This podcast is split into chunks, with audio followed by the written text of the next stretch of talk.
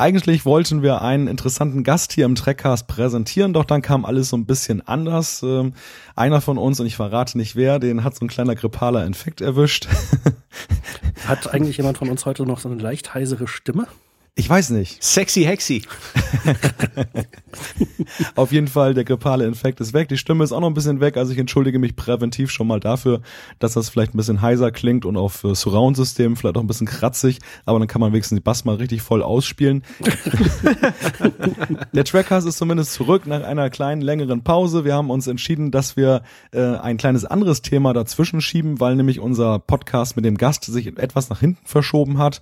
Und deshalb reden wir heute erneut über Deep Space Nine, ein interessantes Thema. Aber bevor wir in die Ausgabe starten, in die 49, da muss ich erstmal noch Jan gratulieren, denn du hast ja einen überaus erfolgreichen April-Scherz auf trackcast.de veröffentlicht. Aber erzähl doch mal kurz selbst, worum es eigentlich ging. Ja, die Idee war natürlich, dass die Dreharbeiten zum neuen Star Trek-Film in Wirklichkeit nur äh, quasi ein Cover-up waren, um ein Crossover zwischen Star Trek und Star Wars zu drehen bzw. zu präsentieren. Und äh, das hat natürlich keiner geahnt, weil alle dachten, ja, sowieso Star Trek-Dreharbeiten passt doch. Ähm, scheint ganz gut angekommen zu sein. Und was mich ja besonders freut, ein paar Leute waren sich nicht ganz sicher, ob es wirklich ein April-Scherz ist. Thorsten, hast du es geglaubt? Äh, ich hätte es mir kurz gewünscht, ja. ich, also auch nochmal danke für den gelungenen Scherz. Ähm, ich habe mich sehr darüber amüsiert und äh, ja, ähm, Wäre natürlich zu schön, um wahr zu sein, aber ja, ist eigentlich unmöglich, also passt auch nicht zusammen. Also ich wollte ja noch sagen, äh, es gab ja so ein paar Stimmen, die das auch so meinten, zu schön, um wahr zu sein. Was ist denn daran schön? Will das ernsthaft jemand sehen? Äh, nein. Danke. Ich meine, nach J.J. Abrams ist sowieso nichts mehr zu retten. das war jetzt böse.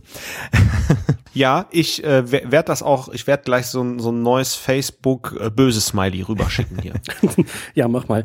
Ich denke da halt beispielsweise immer an Alien vs. Predator. Das war ja auch irgendwie so ein, einfach eigentlich so ein Witz und dann haben sie einen Film gemacht. Vielleicht hätte man einen guten Film machen können, aber der, den sie gemacht haben, der war meiner Meinung nach wirklich grottenschlecht. Und ich sehe eine sehr große Gefahr, dass ein Star Trek und Star Wars Crossover einfach auch grottenschlecht würde, weil man eigentlich nur ganz tief in, auf beiden Seiten in die Kiste greift, Klischees rausholt, irgendwie zusammenwürfelt. Und äh, man will natürlich aus beiden Universen etwas äh, präsentieren, was sie auch sehr gut respekt, äh, äh, darstellt, wiedergibt. Ähm, aber letzten Endes, was ist denn da die Geschichte? Ja, das habe ich mich übrigens bei Batman vs. Superman auch gefragt. Und ich glaube, ein Star Trek Star Wars Crossover ist noch schlechter als Batman vs. Superman. Gesehen habe ich noch nicht, aber könnte gut sein, dass es noch schlechter wäre. Du kannst auch zweieinhalb Stunden bügeln, hast du mehr von. Oh, danke, gut zu wissen. Oh, jetzt ziehe ich ein paar Hater auf mich. naja. Ich, ich würde auch sagen, starten wir mal in diese Ausgabe. Ich hoffe, wir reden in dieser Folge nicht im Kreis. Haha, Spaß beiseite. es geht um den Kreismehrteiler in Star Trek Deep Space Nine, jetzt in Trackcast 49. Hallo, hier ist Captain Riker und ihr hört den Trackcast. Energie, Energie, Energie. Trackcast, der Star Trek Podcast mit Jan-Patrick Schlame, Thorsten Kroke und Malte Kirchner. Der Übergang zwischen der ersten und zweiten Staffel von Deep Space Nine war gekennzeichnet von großen innenpolitischen Konflikten auf Bajor. Der Kreisdreiteiler war in vielerlei Hinsicht bedeutsam für die Serie. Zum einen haben wir hier erstmals einen längeren Erzählbogen. Das sollte in Deep Space Nine später noch deutlich ausgeweitet werden. Zum anderen geriet das Bajor-Thema im weiteren Verlauf der Serie immer mehr aus dem Fokus. Aber warum eigentlich? Und das wollen wir heute hier in Trackcast 49 am Beispiel dieses Mehrteilers einmal genauer analysieren. Und mit dabei sind natürlich meine beiden Mitstreiter. Sie sind für den Trackcast das, was die Kerzen im Kloster auf Bajor sind. Herzlich willkommen, Jan-Patrick Schlame in Hannover. Hallo allerseits. Und Thorsten Kroke in Köln. Einen wunderschönen guten Abend und ich begrüße natürlich auch an dieser Stelle wie immer Malte Kirchner aus Wilhelmshaven. Denn der ist für den Trackcast das, was Jan Böhmermann fürs ZDF ist. ich hoffe, ich werde nicht in die Türkei ausgeliefert von der Kanzlerin. Nein, keine Sorge. Zur Not wird äh, Worf dich da raushauen.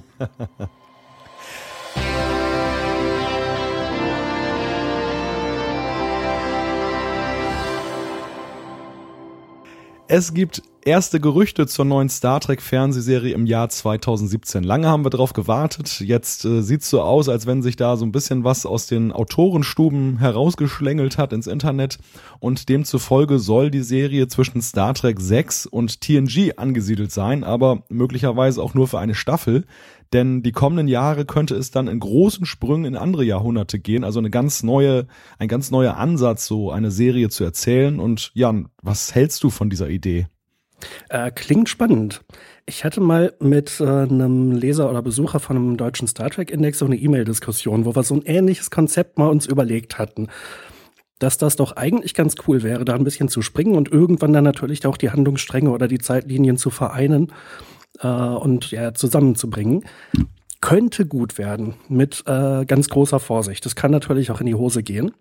Ich habe aber auch schon Kritik oder Feedback gelesen von Leuten, die meinen, naja, also im finanziellen Rahmen kann das doch eigentlich kaum drin sein, weil es natürlich bedeutet, dass man jede Staffel komplett neue Kulissen bauen muss. Das Argument ist sicher nicht von der Hand zu weisen, aber wir kennen natürlich auch das Budget noch nicht, was da zur Verfügung steht. Also könnte gut werden, aber müssen wir abwarten. Ja, zur Budgetdebatte ist natürlich auch noch abzuwarten, wie viele Folgen so eine Staffel enthält. Also wir gehen jetzt davon aus, dass es wieder diese 26 Folgen pro Staffel sind. Wenn man das Budget, was man für 26 hat, meinetwegen auf 10 reduziert, dann könnte man natürlich auch vielleicht größere Sprünge machen, als das damals der Fall gewesen ist. Nur mal so dazwischen gegrätscht. ich, ja, möglicherweise. Interessante Frage. Bin ich mir im Moment gar nicht so sicher. Denn letzten Endes, die, die Kulissen müssen ja trotzdem, trotzdem gebaut werden und normalerweise kann man ja sagen, eine Staffel äh, entspricht einem Jahr Echtzeit, egal wie viel Zeit im äh, Star Trek-Universum oder in welcher anderen Serie so vergeht.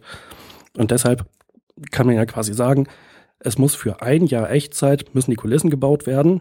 Und äh, wenn jedes Jahr neue Kulissen gebaut werden müssen, mm, ist es halt ein viel größerer Aufwand, als wenn man sie fünf, sechs Jahre am Stück weiter verwenden kann. Für mich ist auch die Frage inhaltlich, wie man das eigentlich hinkriegen will, ja, wenn es keine Identifikationsfiguren gibt. Also wenn ich, wenn die jetzt da wirklich 300 Jahre in die Zukunft springen, ähm, da sind ganz neue Charaktere dann da. Ich habe mich gerade an die in der ersten Staffel gewöhnt. Möglicherweise gefielen sie mir auch ganz gut. Und ähm, das finde ich natürlich auch ziemlich riskant, ob das gelingen kann, dass man die Sympathie der Zuschauer dann so weiter mitnimmt. Selbst ja so moderne Erzählformate jetzt wie House of Cards oder ja Orange is the New Black, die sind ja alle so strukturiert, dass man ja doch ähm, feste Figuren hat. Also wenn eines konstant geblieben ist, so in der Entwicklung der TV-Serie, dann ist es ja eben dann doch so, dass man Hauptcharaktere hat. Ähm, ja, wie seht ihr das? Also ist das eine Hürde ist oder ist das vielleicht mal erfrischend anders, dass man sagt, okay, wenn da so ein Besen wie Pulaski dazwischen kommt, dann kann man sich freuen. In Jahr zwei ist das Thema durch, dann kommt ein neuer. ich, ähm, ich glaube dem Gerücht nicht ganz, äh, weil ich glaube, du hast das schon richtig angesprochen. Äh, bei einer Serie fehlen mir ein paar Identifikationsfiguren und ähm, das zweite ist bei Star Trek ähm, die Location, das ist das Schiff oder wie bei Deep Space Nine die Station. Also das ist der andere Punkt, dass sich die Welt drumherum vielleicht ändert, aber dass halt einige Gegebenheiten da sind. Und das ist nun mal Star Trek, irgendwie im Weltraum Sachen zu erforschen oder diplomatische und politische Dinge durchführen. Das kann man mit einer neuen Serie machen. Du hast ja House of Cards angesprochen, da ist es aber auch charakterzentriert und äh, einige Sachen ändern sich. Vielleicht wechselt eine feste Crew auch ihr Schiff oder ähnliches. Das mag alles sein. Aber ich denke, die Personen an sich bleiben fest. Und ich glaube nicht daran, dass es so staffelweise abgeschlossen ist. Naja, aber es gibt natürlich eine hm, Erzählform, die in Büchern recht häufig vorkommt, im Fernsehen nicht so häufig, dass man unterschiedliche Bezugspersonen hat, deren Geschichte dann im Lauf der Sache, im Lauf der Geschichte miteinander verknüpft und verbunden wird. Das wäre aber durchaus ein interessantes Experiment, das mal in einer Serie zu machen. Ähm, mit ja, Figuren, Charakteren, die am Anfang scheinbar gar nichts miteinander zu tun haben, aber im Laufe der Geschichte dann irgendwie zusammenfinden, deren Schicksale miteinander verwoben werden. Äh, mir fällt gerade ein das Beispiel aus der Buchreihe The Expanse, die ich gerade vor ein paar Tagen angefangen habe zu lesen. Ich bin noch ganz früh im ersten Band, aber ohne jetzt etwas vorwegzunehmen, was die Handlung angeht, es sind jetzt erstmal auf den ersten 70 Seiten oder so drei verschiedene Personen und es scheint so, dass da früher oder später sich auch Gemeinsamkeiten abzeichnen. Äh, witzigerweise wird diese Serie, soweit ich weiß, auch gerade von Sci-Fi verfilmt. Ich weiß nicht, ob sie schon äh, zu sehen ist. Vielleicht versucht Star Trek da natürlich so ein bisschen mit an, äh, mit, mit auf, äh, auf den Zug aufzuspringen, so wie man es damals DS9 nachgesagt hat, äh, was ja dieses sehr erfolgreiche Konzept von Babylon 5 hm, sagen wir mal, aufgenommen hat. Es gibt ja auch filmische Vorlagen, die man da heranziehen könnte. Zum Beispiel gibt es den Film Cloud Atlas, ähm, der auch so verschiedene Schicksale dann in verschiedenen Jahrhunderten auch sehr große Sprünge zeigt. Äh, Vergangenheit, Gegenwart, Zukunft. Scheinbar hat das alles gar nichts miteinander zu tun, aber im Laufe des Filmes wird dann eben klar, dass es dann doch eine durchgehende Geschichte gibt und ähm, ja, auch das könnte natürlich irgendwo Vorbild sein, wobei eben die Frage ist, ob das bezogen jetzt auf eine Serie eben auch so gut funktioniert. Das, da, da würde ich halt dann immer noch ein Fragezeichen dran setzen. Aber gut, warum auch nicht? Ich meine, wir haben ja immer wieder gefordert, dass es jetzt mal ein bisschen Innovation braucht, dass man nicht in den, an den alten Hüten kleben soll. Und ähm, jetzt bei der erstbesten Gelegenheit sagt man dann gleich, ach nee, kann ich mir nicht vorstellen. Äh, Finde ich dann auch schwierig. Insofern, ich lasse mich da einfach mal überraschen. Ähm, was die Wahrscheinlichkeit angeht, würde ich allerdings sagen, skeptisch bin ich schon, ob das Gerücht zutreffend ist. Ja, also wir müssen uns überraschen lassen, aber also ich kann mich dann nur noch mal wiederholen. Ich finde, das klingt spannend, das könnte sehr gut werden. Ein weiterer Aspekt, der bei dieser Gerüchterunde herausgekommen ist, und das halte ich für weitaus glaubwürdiger äh, oder wahrscheinlicher auch auf jeden Fall, ähm, das ist die Aussage, dass CBS sich nicht auf das J.J. Abrams-Universum einlässt. Wir haben das ja, glaube ich, schon mal thematisiert. Es geht ja auch um die Frage, dass Paramount und CBS ja beide Star Trek-Rechte besitzen, ähm, dass äh, Paramount das jetzt mit Abrams in eine bestimmte Richtung entwickelt hat und augenscheinlich, so hieß es ja mal, kann CBS das jetzt gar nicht so leicht adaptieren oder übernehmen nehmen, weil ähm, da dann wieder unterschiedliche Rechte drauf liegen. Also sie müssen gezwungenermaßen ein anderes Star Trek machen. Und äh, es hieß jetzt auch nochmal in dem Zusammenhang, dass eben CBS dann auf das klassische Star Trek setzt. Dafür sprechen ja auch so ein bisschen die Personalentscheidungen. Wir haben da den Brian Fuller, der ja schon in Voyager mit dabei war als äh, Autor. Wir haben äh, den äh, Gene Roddenberry Jr. oder Eugene oder Rod Roddenberry, wie er sich momentan nennt, ähm, der äh, ja auch dann eher so dem Erbe seines Vaters sich verpflichtet fühlt. The artist formerly known as. ich komme da immer mit durcheinander, muss ich gestehen. Also ich gebe immer in, in, Google den falschen Namen ein, weil ich habe ihn damals kennengelernt unter Eugene Roddenberry Jr. Das Jan äh, war ja mit dabei. Also wir, wir beide haben ihn ja kennengelernt in Bremen. Und jetzt rennt er halt als Rod Roddenberry durch die Gegend. Ähm, ja, netter Künstlername, aber irgendwie habe ich mir den anderen so gemerkt. Auf jeden Fall, kleine Anekdote am Rande nur. Aber ähm, die Frage, die ich eigentlich Thorsten stellen möchte, ist, wie, wie findest du das? Also ist das eine gute Entscheidung, dass man jetzt sagt, im Fernsehen machen wir klassisches Star Trek, kein Abrams Star Trek? Oder äh, driftet das Star Trek jetzt auch ziemlich in völlig verschiedene Richtungen ab? Das finde ich schade, weil äh, mit der Neuauflage der Serie hat Abrams natürlich die Gemüter gespalten. Ähm, man kann aber, da sind die Charaktere durchaus drin, die man durchaus vielleicht nochmal verwenden kann. Also grundsätzlich finde ich die bekannten Rollen ganz gut besetzt. Vielleicht nicht unbedingt einige, die eine oder andere Entscheidung, ähm, aber warum soll man Kirk und Spock aus diesem Universum nicht auch nochmal verwenden? Oder Pille beispielsweise. Und das äh, finde ich so ein bisschen schade, dass man sich diese Chance direkt verbaut hat. Nee, überhaupt nicht. Ich finde, mir gefällt von der Idee her das, das klassische Star Trek aus dem einfachen Grund, weil es neu war. Und das neue Star Trek, meine grundlegende Abneigung dagegen kommt eigentlich daher, dass es eine Neuerzählung einer alten Geschichte ist. Hm, sowas kann funktionieren, hat mich aber im Fall des neuen Star Trek nicht so begeistert.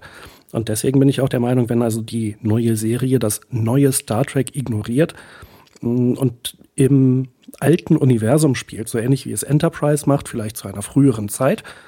Aber trotzdem grundsätzlich in dem Universum gefällt mir persönlich das erheblich besser. Aber, aber das alte Star Trek ist gescheitert. Das ist zu alt.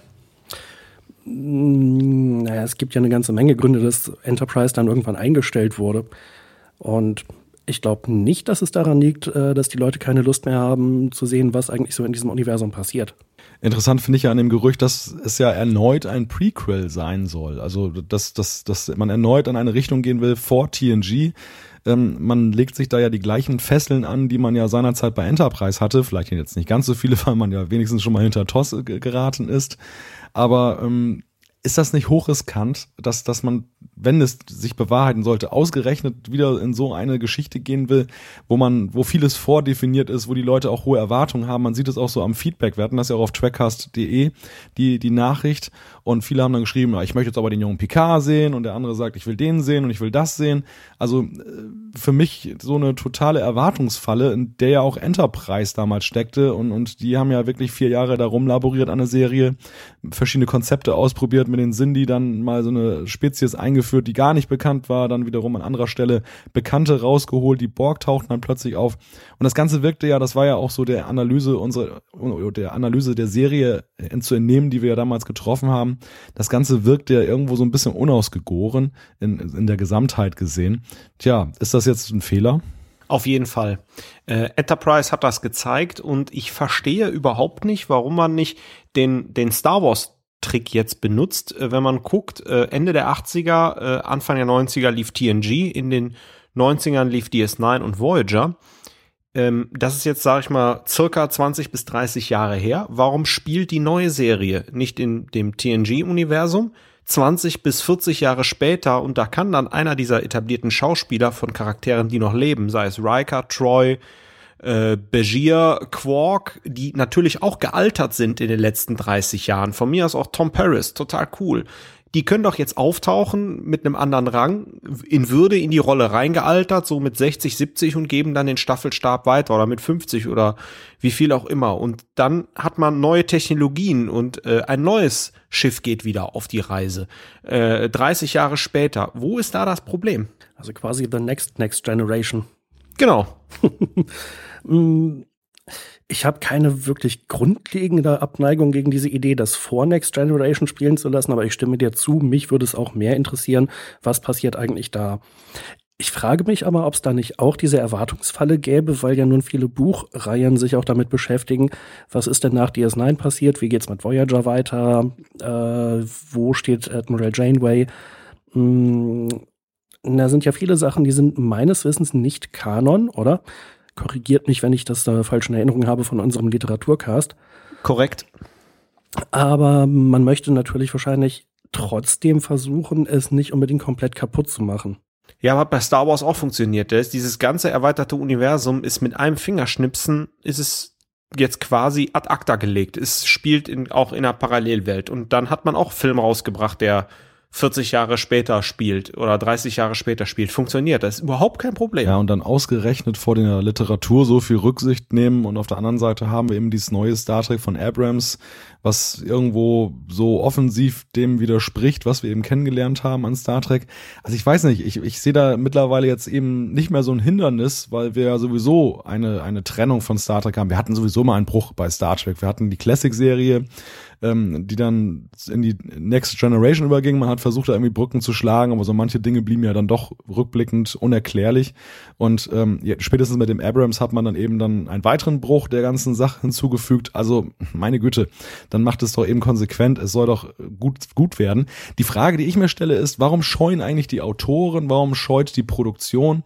Warum warum haben die so eine Angst vor einer erweiterten Zukunft, sozusagen einer Post-TNG-Ära? Vielleicht liegt es ja daran, dass man denkt, dass so Jahrhunderte, die uns noch ein bisschen näher liegen, dass der Identifikationsgrad dann noch höher ist. Also, dass ich vielleicht sage, okay, zwei, Jahr 2400 noch sowas ähm, mit, mit Picard, da kann ich mich eher noch identifizieren als mit meinetwegen dem Time Traveler aus 2985.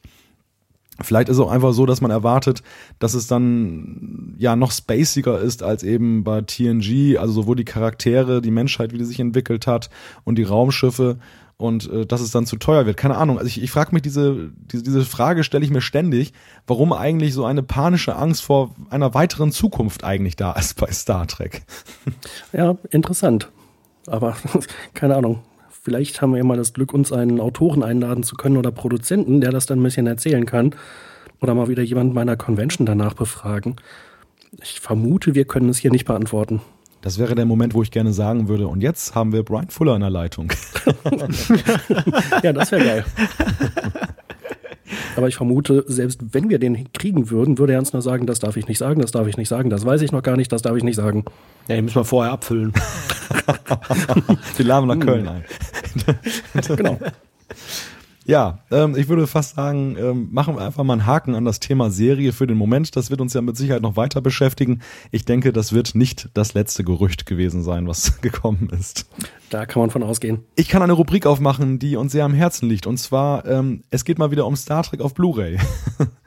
oh. Ja, es gibt große Neuigkeiten. Eine neue Serie kommt auf Blu-ray heraus. Aber äh, haltet euch fest, es soll ausgerechnet die Zeichentrickserie sein. Thorsten, Oha. was hältst du davon?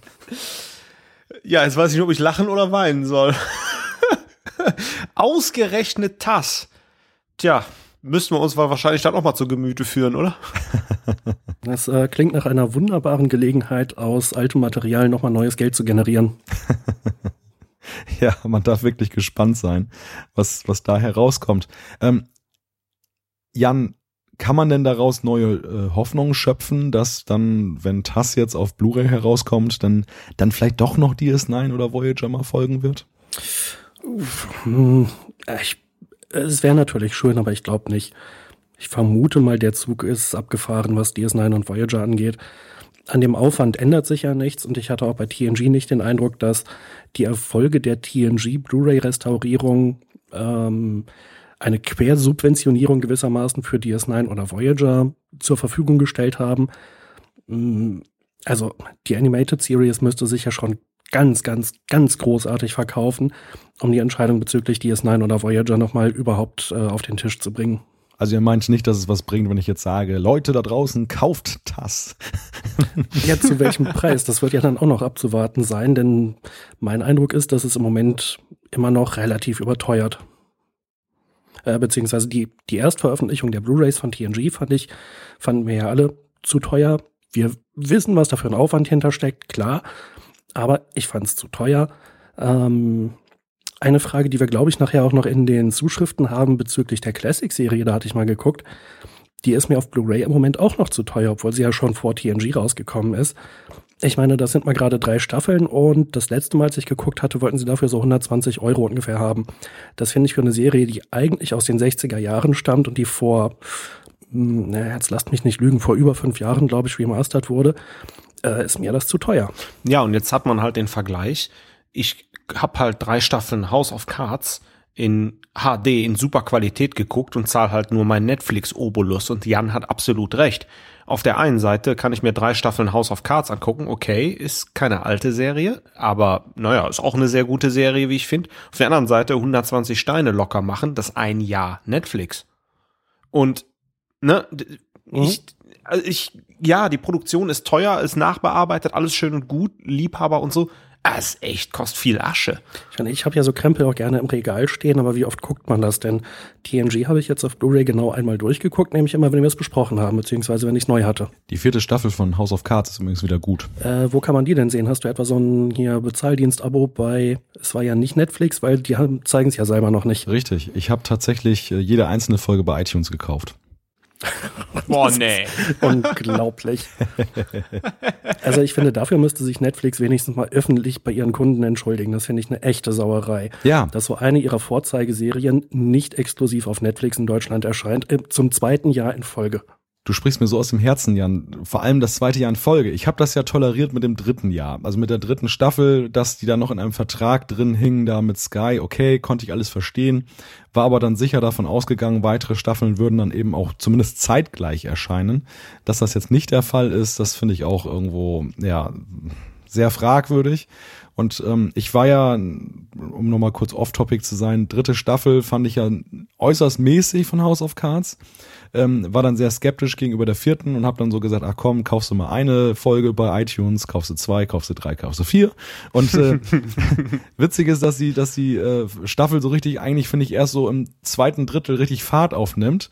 Ähm, aber das hat sich dann auch wirklich gelohnt. Also diese Staffel kann man sich wieder sehr gut angucken. Das wollte ich nur mal ergänzen, weil ich irgendwann ja mal mich sehr negativ über die dritte Staffel geäußert habe.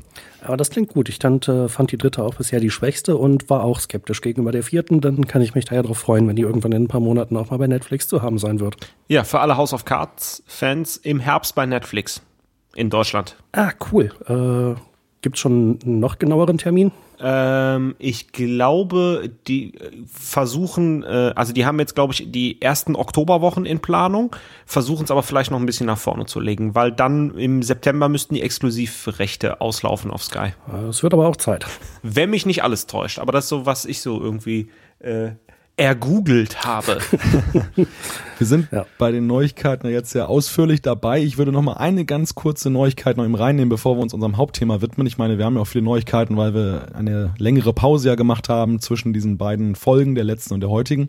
Ähm, es geht nicht um Blu-rays, es geht um Ultra HD Discs. Und zwar ähm, ist geplant, dass Star Trek 2, ähm, der Zorn des Khan und die Abrams-Filme auf äh, in Ultra-HD-Qualität erscheinen sollen. Und das ist dann ja sozusagen der Schritt nach der äh, ja, HD-Remastering-Geschichte. Wir haben ja damals schon mal darüber gesprochen, dass man ja vielleicht irgendwann auch in diese 4K-Richtung gehen könnte. könnte. Ähm, die Frage, die ich jetzt mal an Jan und Thorsten richte, ist, ist das für euch überhaupt schon ein Thema? Könnt ihr euch dafür begeistern? Nein. Noch nicht. Sehr schön. Nee, ich, Im Moment, ich bin halt kein, kein Early Adapter bei solchen Themen. Im Moment finde ich, ist die Technik zu teuer und äh, damals mit ähm, HD war ja schon das Problem. Die vertretbaren Geräte, was den Preis angeht, die waren natürlich noch nicht Full HD, sondern HD Ready, wo man jetzt heute Nase rümpfend drauf zurückblickt und sagt, boah, das war ja total der Mist.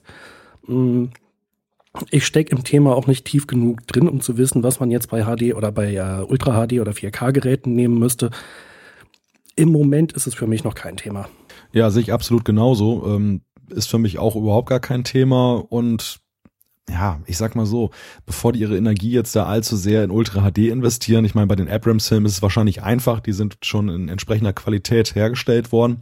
Bei Star Trek 2, so war ja zu lesen, ähm, geht man in ein erneutes Remastering da würde ich fast sagen, oh komm, steck doch bitte diese Energie lieber in Deep Space Nine. Ich habe mir das gerade wieder angeguckt auf DVD. Das ist so schlimm.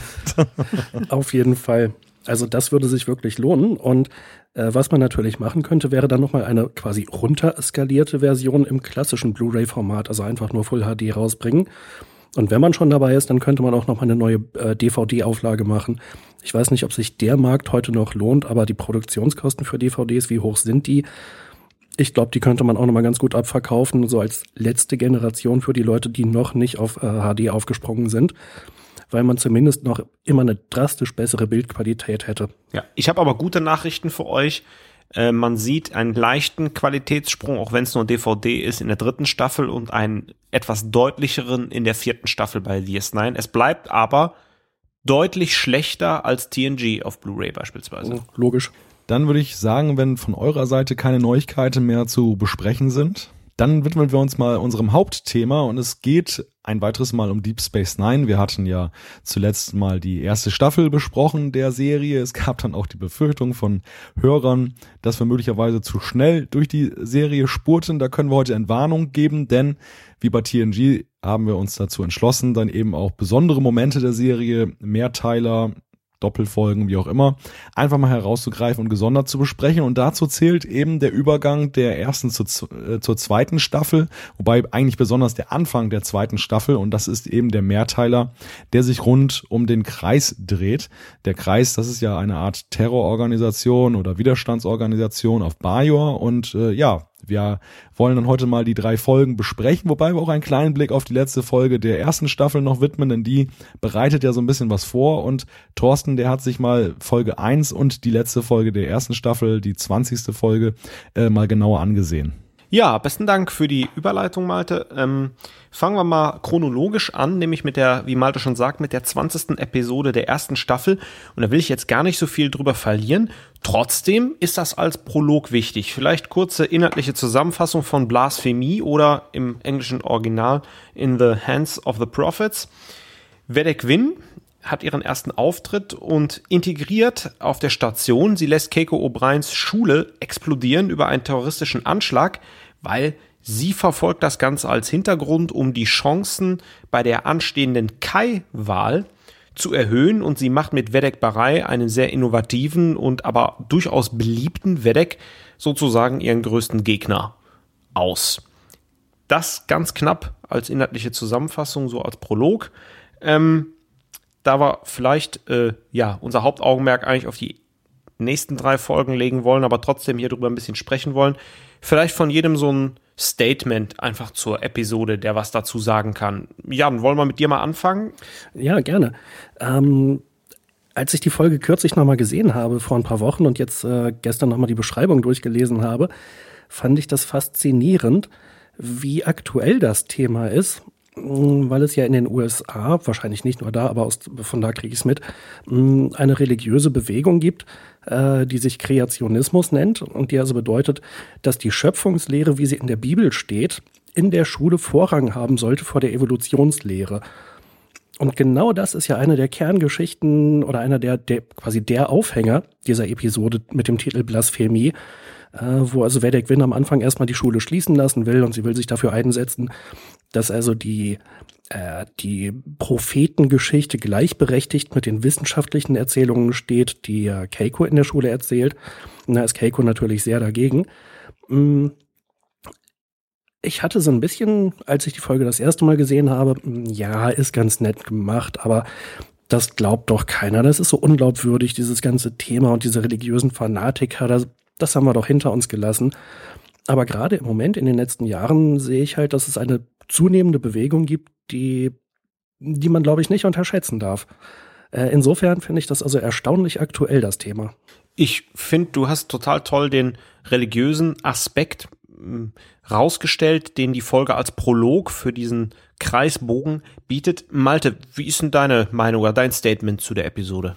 Jan hat das gerade schon sehr schön beschrieben. Ähm, ging mir ähnlich. Also ich habe die Folge und auch über den Übergang zu der Kreis habe ich jetzt gar nicht mal ah, als so großartig äh, abgespeichert und als ich mir dann jetzt diese Folge Blasphemie dann nochmal angesehen habe und dann die darauffolgenden, da dachte ich so, hm, das ist ja wirklich spannend, das ist ja wirklich gut. Vielleicht war das einfach Anfang der 90er die richtige Story zur falschen Zeit, dass, er, dass, dass er das noch gar nicht so, so gepackt hat zu der Zeit. Ich, ich finde, ja, also einerseits würde ich das aufgreifen, was Jan gerade sagte ich finde auch die Sternenflotte hat hier so eine sehr ignorante und intolerante Haltung einfach, weil sie so streng wissenschaftlich sind und sich so ja auch irgendwo fehlerbehaftet sind, dadurch, dass sie so intolerant gegenüber dem bajoranischen Glauben sind, dass das Keiko sich so beharrlich weigert, überhaupt das irgendwie zu integrieren. Und das ist ja auch so irgendwo ein Quell oder ein, ein Grund mit, warum wir einige der kulturellen Konflikte heute in unserer Welt haben, weil eben auch der Westen dann auch manchmal so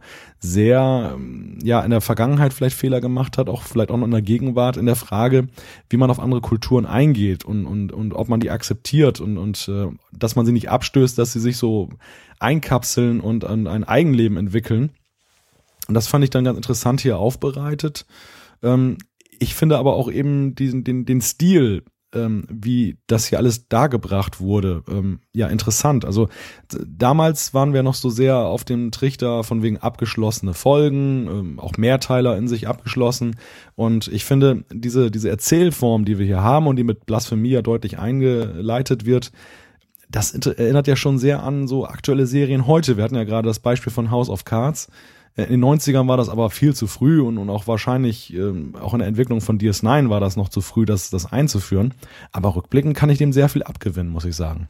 Ich, ich finde, du hast, einen, du hast einen sehr schönen Aspekt hier angesprochen und lass, ich habe mir das hier mal notiert, ähm, mit dieser Innovation und auch mit diesem Handlungsbogen, der da aufgespannt wird. Lass uns das vielleicht noch mal aufgreifen, wenn wir die dritte Folge äh, diskutieren ähm, weil dieses Motiv, diesen Status quo, der am Ende der Folge mal da ist, dieses Simpsons-Phänomen oder dieses TOS und auch TNG-Phänomen, bricht da langsam auf. Ähm, wenn man mich so nach einem Statement fragt, ähm, habt ihr das total toll gemacht. Vielleicht ein Aspekt sollten wir noch reinbringen. Die Folge ist wunderbar geeignet, um zwei Personen einzuführen, nämlich eine der Antagonisten in Deep Space Nine, nämlich Vedek Win, später, ich hoffe, ich spoilere jetzt nicht zu viel, Kai Win, also Win Adami. Und natürlich auch Vedek Bareil, der auch die nächsten Folgen durchaus seine Bedeutung hat. Nicht nur im Kreis, sondern der später auch wieder auftaucht. Ähm, und das sind so, wie ich finde, neben den drei Aspekten Religion, aktueller Terror und halt ähm, ja sozusagen die ignorante Haltung der Sternenflotte so, so der letzte Aspekt.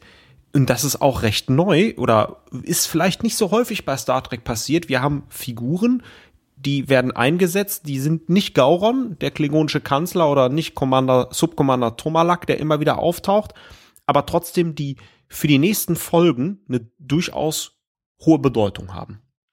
Und äh, an der Stelle muss ich ja nochmal äh, Louise Fletcher, die Darstellerin von an der Stelle noch Vedek Win, loben. Ich habe diese Figur, Vedek Win, die ganze Serie durch so intensiv und abgrundtief gehasst. das ist sehr gut. Sie hat das so toll gespielt, diese Rolle. Wahrscheinlich ist das irgendwie ein total netter Mensch, aber ähm, sobald ich also Vedek Win sehe, kriege ich irgendwie einen Tobsuchtsanfall und habe das dringende Bedürfnis, irgendeinen Phaser rauszuholen. Ja, äh, finde ich total toll. Lass uns diesen Gedanken noch mal kurz aufgreifen. Vedek Win ist total motiviert, schürt totale Antipathie, ist aber trotzdem vielschichtig, wie auch später Gul Dukat. Und das ist etwas, was TNG äh, nicht immer gelungen ist, einen vielschichtigen Charakter aufzubauen. Ähm, ich habe ja gerade Subcommander Tomalak äh, ins Spiel gebracht. Der ist eher dann böse und sehr eindimensional. Na, und gerade Tomalak fand ich aber durchaus sehr vielschichtig. Ja, aber trotzdem nicht so stark wie Win. Okay, dann vielleicht vielleicht schlechtes Beispiel aber wir haben gerade in den ersten Staffeln von TNG sehr eindimensionale Charaktere. Ja, klar, auf jeden Fall. Auch in TOS übrigens. Vielleicht von Harry Mudd einmal abgesehen, äh, der gerne noch mal äh, mit seinen Damen bei mir vorbeikommen darf.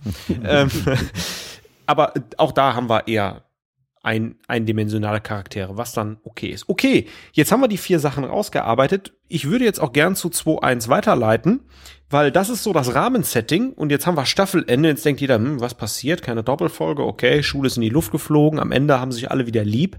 Ja, Pustekuchen. Jetzt geht's nämlich erst los. Die zweite Staffel startet und Quark ist so der, die erste wichtige Figur, die auftaucht. Der findet nämlich einen Ohrring, nämlich den Ohrring von Linalas, einem dem Helden des bajoranischen Widerstandes. Und der ist verschollen. Und durch den Ohrring hat er ein Zeichen bekommen, das er Kira weiterleitet, die sich dann daraufhin auf die Suche macht, um Linalas zu befreien. Und ähm, des Weiteren hat der Kreis eine höhere Bedeutung auf Deep Space Nine gekommen, äh, bekommen. Das ist eine bajoranische, religiöse, äh, sehr extreme Gruppe, die grundsätzlich die Sternflotte von DS9 vertreiben möchte. Und äh, das äußert sich in dieser, äh, in dieser absoluten Gewaltbereitschaft durch ein Attentat auch auf Quark. Und ähm, ja, Kira und O'Brien gelingt es letztendlich, Lee Nalas zu befreien. Doch da kommt in der Episode raus, Lee Nalas ist gar kein Held. Er hat für Bajor gekämpft, aber der will auch gar kein Held sein und will eigentlich seine Ruhe haben. Und die Episode endet damit, dass der Minister namens Yaro von äh, Bajor nach Deep Space Nine kommt und äh, Kira absetzt und Lee Nalas zu Kiras Nachfolger bestimmt. So, das auch hier in der Zusammenfassung zur Handlung. Ähm, ja, jetzt haben wir diesen Prolog gerade angesprochen und der Handlungsbogen startet auf einmal recht überraschend, womit vielleicht keiner gerechnet hat. Malte, wie bewertest du das? Das war ja das absolute Novum im Star Trek Universum, oder? Dass wir so direkt reinstarten, meinst du? Genau. Ja, also ich finde diese diese Folge ist ja insgesamt äh, interessant, wenn man sich so die Erzählstruktur anguckt, weil im Ergebnis bleibt sie ja dann am Ende sehr geheimnisvoll. Es, es viel, bleibt sehr vieles offen, wie ich finde. Der Anschlag auf Quark, die Graffiti, Graffiti äh, auf der Station, die, die Motive der Cardassianer, warum sie dann letzten Endes dann so freimütig äh, einräumen, dass sie da einen Fehler gemacht haben, dass sie rein zufällig noch ein paar Kriegsgefangene hatten. Das, das äh, wird alles nicht erklärt und das ist für Star Trek in der Tat so ein bisschen eine andere Erzählform, die wir hier vorfinden, dass man eben sagt, also so eine Folge muss nicht für sich allein stehen, sondern es ist dann schon wirklich nötig, sich die weiteren anzugucken, damit das irgendwo einen Sinn für einen ergibt, damit, damit irgendwo auch so diese ja, Zufriedenheit da ist, dass das zu einem Abschluss gebracht wird. Und genauso starten wir, finde ich, auch in diese Folge so ein bisschen hinein. Also wir werden so sehr ins kalte Wasser reingeworfen. Ich finde das sehr angenehm. Also ich mag das eigentlich ganz gerne. Das ist erfrischend. Das ist anders, als äh, wir das vorher hatten bei TNG. Und äh, ja, wie ich vorhin schon sagte, also die, diese Wertschätzung kommt komischerweise jetzt erst viele, viele Jahre später. Als ich das damals das erste Mal gesehen habe, war das durch ja das Ungewohnte für mich dann doch erstmal so ein bisschen so, dass ich dachte, hm, gefällt mir das? Ich finde, es war aber auch bei DS9 gerade jetzt bei diesem Staffelauftakt sehr gut gemacht, mit diesem, ja, alles ein bisschen im, äh, im Geheimnisvollen behalten dadurch, dass wir es sehr gut aus der Perspektive von Cisco und seinen Leuten sehen oder auch Quark, der, mm, naja, Sympathieträger, weiß ich nicht, ob das jetzt das Wort der Wahl wäre, aber Äh, sicherlich mag man Quark mehr als äh, Gul Dukat oder so. Mhm. Wie sich also diese Geschichte aus deren äh, Sicht entwickelt, ja, man ahnt, dass mit dem Kreis, mh, mm, das scheint eine etwas größere Sache zu sein. Äh, da kommen noch Probleme auf uns zu. Also äh, es legt einen sehr guten Grundstein für die Ereignisse auch in den nächsten beiden Folgen. Ähm, ich würde gerne Maltes Aspekt aufgreifen, ähm, wo, wobei ich wobei ich nachher auch noch mal gern auf die Perspektive, die du ansprichst, äh, Jan, ähm, zugehen würde. Ähm, muss man quasi ein bisschen erwachsener sein und muss man Deep Space Nine mal so ein bisschen als Gänze gesehen haben, damit die, äh, damit dieser Handlungsbogen wirkt? Ich finde ganz klar, nein. Mir hat das schon immer gefallen. und äh, ich hatte mir jetzt die Beschreibung im DSI nochmal durchgelesen und auch die Bewertungen. Ich glaube, du hattest das auch ursprünglich schon recht gut bewertet. Ja, wobei ich äh, glaube ich, der ersten Folge irgendwie eine 3 gegeben habe. Ich finde die auch im Vergleich so ein bisschen, wenn man die isoliert betrachtet, eigentlich so ein bisschen lahmer. Aber mir ist es jetzt auch noch mal so gegangen. Ähm, ich hatte die vier Folgen dann gesehen, auch recht am Stück und dachte, so wie Malte ist es mir gegangen, äh, eigentlich total starke Folgen. Zwar ein bisschen holprig, weil es hat diesen Handlungsbogen noch nicht gegeben. Da sind so ein paar handwerkliche Fehler, aber das ist sehr gut gemacht. Und ich war dann doch ein bisschen überrascht, dass ich die gar nicht so gut bewertet habe, die Folgen. Andererseits sind ein paar äh, TNG-Bewertungen von mir, die sehe ich heute also auch ganz anders als damals. Äh, Malte, du wolltest auch noch was sagen. Ja, da war ich auch sehr darüber überrascht, als ich dann deine Rezension gelesen habe, Thorsten, dass, dass du so zurückhaltend das bewertet hast. Ähm, ich möchte ganz gerne mal darauf eingehen. Ähm, ich fand das nicht schlecht. Also Jan, das ist jetzt nicht so, dass ich jetzt sagen würde, ich habe das damals beim ersten Gucken schlecht gefunden, aber ähm, ich finde es jetzt einfach in der Bewertung viel besser, als es mir damals gefallen hat. Also aus damaliger Sicht war es so, ich habe mir das zwar ganz gerne angeguckt, so erste, zweite Staffel, aber ich war so dritte, vierte Staffel war ich dann doch mehr Feuer und Flamme für Deep Space Nine, muss ich sagen. Und ähm, ich weiß jetzt nicht, wie es mir gehen wird, wenn wir jetzt im weiteren Verlauf der Serie da auch nochmal uns das genauer angucken. Im Moment ist es einfach so, dass ich plötzlich so eine große Liebe äh, entwickle zu dieser zweiten Staffel und auch überhaupt zu diesem Bajor-Thema.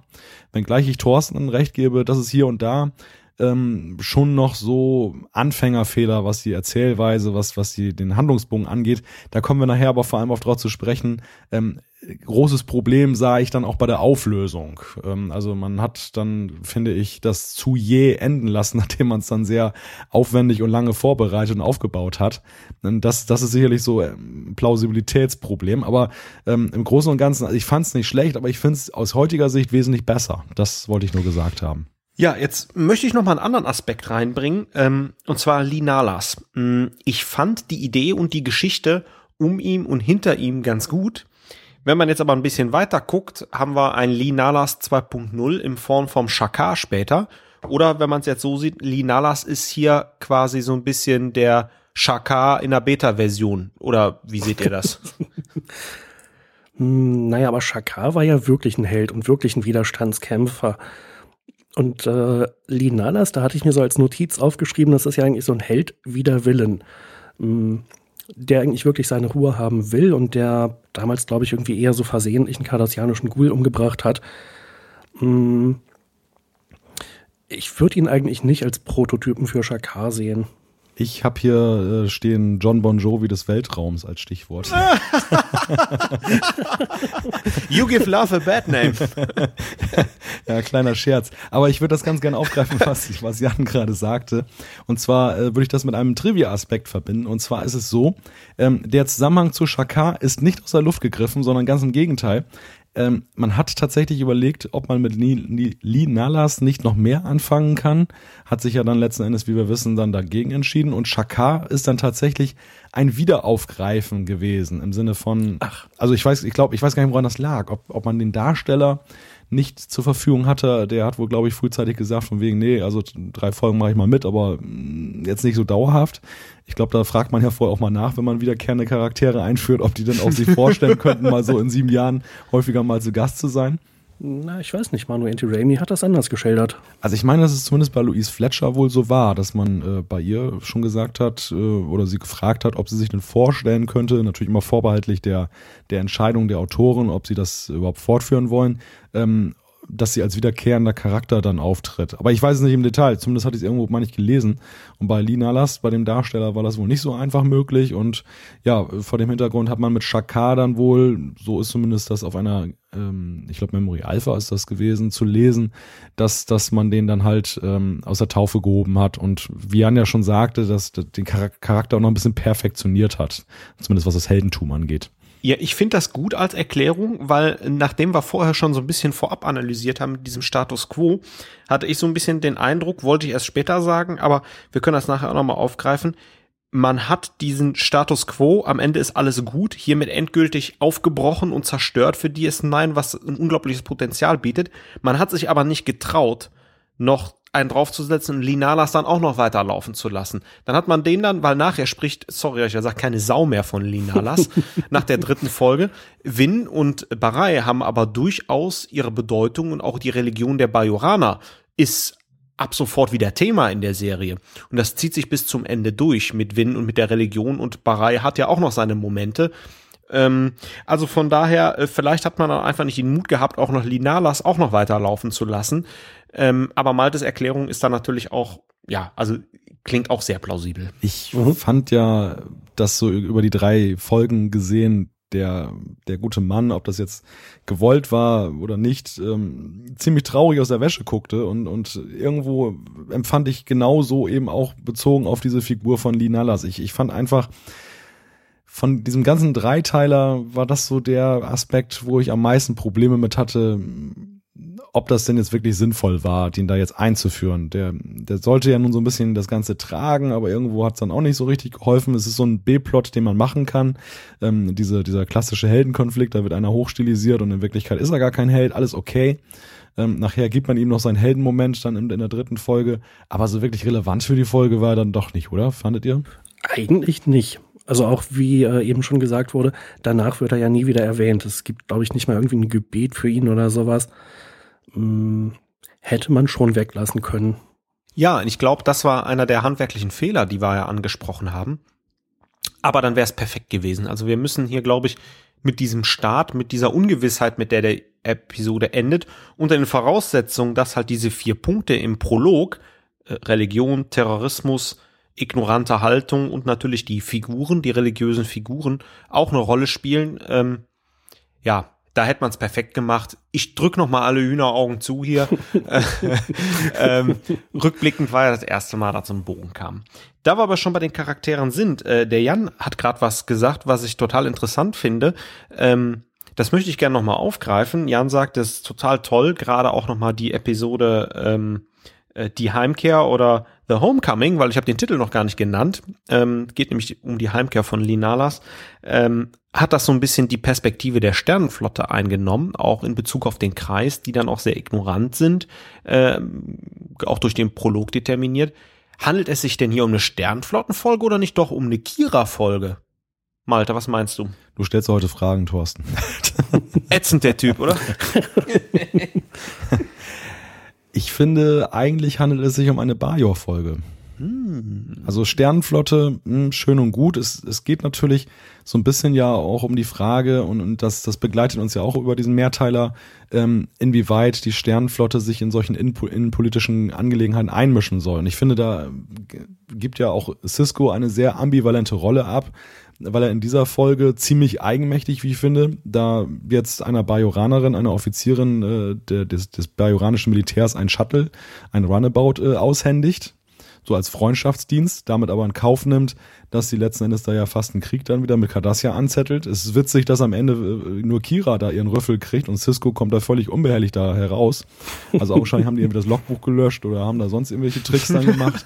Finde ich sehr merkwürdig, vor allem vor dem Hintergrund, dass dann ein, zwei Folgen später bei der Frage, äh, die Bajoraner fordern die Station zurück und, und ähm, Cisco äh, weiß nicht, was er machen soll, man sich dann treu an die Sternenflotte wendet und dann sagt, ja, was ist denn jetzt eigentlich? Und die sagen natürlich reflexartig, äh, oberste Direktive, nicht einmischen, abhauen. Wobei sie sich dann ja auch wieder nicht dran halten, aber das ist dann, Mhm. das steht dann auf dem anderen Blatt Papier. Also diese, diese, dieser Sternenflottenaspekt, okay, kann man sicher, sicherlich so sehen. Kira kann man auch so sehen. Ich meine, sie hat ziemlich starke Momente. Äh, eigentlich in allen diesen Folgen, die wir hier sehen, auch schon in der letzten Folge der, der ersten Staffel.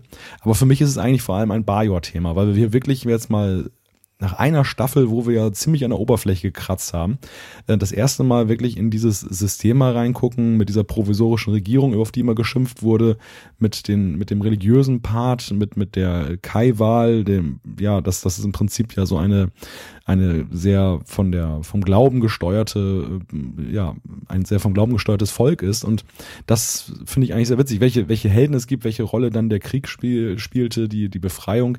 Also wir haben hier sehr viele Aspekte, die hier in diesen vier Folgen oder drei Folgen, je nachdem, wie man das sehen möchte, so ähm, im, unter dem Brennglas liegen. Und äh, vor dem Hintergrund ist so meine erste Assoziation damit eigentlich, das ist Bajor. Kann ich Ihnen nur zustimmen. Das würde ich auch gleich äh, spontan unterschreiben so. Okay, wir sind jetzt auch schon wieder in der Metadiskussion gelandet. Ähm, damit wir nicht noch weiter da abdriften, ähm, würde ich gerne mal schon zur zweiten Episode überleiten, weil dann wird sich dieses Puzzleteil so ein bisschen mehr äh, lösen und wir können das Bild sehen. Also ich, ich glaube, es ist ein Dabo-Mädchen im Moment bei mir, aber ich habe das Puzzlebild auch noch nicht ganz erkannt. ähm, ähm, ja, wenn, wenn ihr nichts dagegen habt, würde ich gerne zur zweiten Episode weiterleiten, weil wir sollten nachher noch über den einen oder anderen Meta-Aspekt dieses Bogens diskutieren. Jo, gute Idee. Äh, die zweite Folge habe ich mir mal etwas genauer, mm, um ehrlich zu sein, durchgelesen dieses Mal, weil ich sie erst vor ein paar Wochen gesehen habe. Äh, das ist die Folge 2.2, der Kreis oder auf Englisch einfach The Circle. Äh, es gibt so einige ja, primäre Handlungsstränge. Äh, und zwar zunächst mal ist Kira äh, nicht mehr äh, Verbindungsoffizier, sondern den Job hat jetzt Lina übernommen auf äh, Anforderung der bajuranischen Regierung oder der Übergangsregierung. Äh, Kira ist stattdessen im Kloster von Vedek Barai und äh, hat da unter anderem mit ihm eine Drehkörpererfahrung und da zeichnet sich so ein bisschen so eine Romanze zwischen den beiden ab. Wirklich vertieft wird das Thema aber hier noch nicht. Dann erfahren wir nebenbei, dass der Kreis äh, zusammenhängt mit Minister Jaro, den wir ja schon in der ersten Folge kennengelernt haben und der Kira versetzt hat. Und wir erfahren, dass der Kreis seine Waffen und Ausrüstung in Wirklichkeit über, naja, über Dritthändler von den Cardassianern bekommt. Und wir erfahren, dass Vedek Win mit äh, Minister Jaro, naja, jetzt nicht sprichwörtlich, aber im ähm, übertragenen Sinne im Bett ist. Win möchte nämlich Jaros Unterstützung haben, um zur Kai gewählt zu werden. Und sie ist im Gegenzug bereit, äh, dem Minister naja, die ähm, das Wohlwollen der Kirche zukommen zu lassen. Am Ende der Folge steht der Ausbruch eines bajoranischen Bürgerkrieges. Die äh, Station DS9 soll äh, evakuiert werden, beziehungsweise insbesondere das Sternenflottenpersonal soll evakuiert werden, aber auch die anderen Aliens, die da so sind, Quark beispielsweise, äh, soll evakuiert werden, der dann noch so seine eigenen Problemchen hat. Und es zeichnet sich aber ab, dass Cisco und seine Leute nicht ganz kampflos die Station aufgeben wollen. Ja, das ist natürlich äh, eine Folge, die in der Mitte dieses Dreiteilers steht und die quasi in beide Richtungen äh, offen ist. Das erste, was mir ja dazu aufgefallen ist, die Versetzung von Kira nach Bajor. Hm, War das eigentlich ein notwendiges Plot-Element oder war das nur eine Möglichkeit, um, ja, vielleicht die Drehbücher ein bisschen zu strecken, damit man diesmal einen Dreiteiler machen kann und nicht nur einen Zweiteiler. Wie seht ihr das? Ich finde das eine ziemlich gute Frage. Ich glaube, es war kein Aspekt, um das Ganze zu strecken. Man hatte halt ähm, die Situation in der ersten Staffel geschaffen, dass wir eine Sternflottencrew haben, dass aber jemand anderes reinkommt und trotzdem eine Rolle spielt. Ähm, durch die Tatsache geschuldet, dass die Sternflotte sozusagen eingeladen ist, auf Deep Space Nine zu sein, um den Übergang der Bajoraner in die Föderation zu ermöglichen und zu unterstützen. Und man wollte einfach mal den Kunstgriff machen, was ist, wenn man halt, weil Kira nun mal dem bajoranischen Militär angehört, trotzdem aber von Cisco geführt wird, was ist, wenn man Cisco Kira wegnimmt? Und was dann passiert? Ich gebe dir aber recht, ähm, man hat dann diese Romanze angedeutet, äh, das ist aber ein bisschen dünn für die Mitte. Äh, zwar ist es total schön, Kiras Drehkörpererfahrung zu sehen, wo ja auch nochmal die Romanze so ein bisschen auflodert oder angedeutet wird, aber letzten Endes hätte man da noch ein bisschen mehr machen müssen. Dann eine andere Frage, die ich mir notiert habe. Jetzt haben wir hier einen bajoranischen Bürgerkrieg. Die Sternenflotte ist ja mal gerade so ein Jahr vorher da angekommen. Bajor ist erst seit ganz kurzer Zeit unabhängig. Wie plausibel findet ihr denn das, hm, ja, dass diese radikalen Kräfte um den Kreis, die natürlich von dem Minister da noch angeheizt werden, äh, wie plausibel findet ihr es, dass die es schaffen, so kurz nach der Unabhängigkeit, nach der sich die Majoraner so lange gesehnt haben, jetzt schon gleich einen Bürgerkrieg vom Zaun zu brechen? Ich finde den Zeitpunkt eigentlich jetzt plausibler, als wenn es später gewesen wäre, weil die wirklich noch in so einer Transformation sind in der Gesellschaft ähm, ja, nach Jahrzehnten, wo sie dann eben von den Kardassianern geknechtet wurden, sind sie, und das weiß man ja auch von, von Ländern, die dann befreit werden aus der Hand von Diktatoren, ähm, gibt es so eine Art ähm, ja, Hilflosigkeit, auch manchmal so, so hart das klingt, aber das dass, dass eben die, die Führung, die, diese, diese festen Strukturen fehlen und dass da eben dann auch sehr unterschiedliche Kräfte gegeneinander wirken ähm, dieses Unbehagen generell, welche Rolle nimmt die Sternenflotte ein? Sind die jetzt eigentlich nicht jetzt äh, einfach nur die, die nächste Besatzung, die halt nur ein bisschen freundlicher daherkommen? Die Frage finde ich auch nicht uninteressant. Insofern würde ich fast sagen, so nach einem Jahr, wo, wo die Bajoraner sich das angeguckt haben mit der Sternenflotte, dass die jetzt skeptisch werden und sagen, ja, ähm, das ist nicht das Wahre. Wir wollen wirklich jetzt mal für uns sein. Wir wollen jetzt mal in Ruhe verschnaufen und, und, und unser eigenes Ding machen.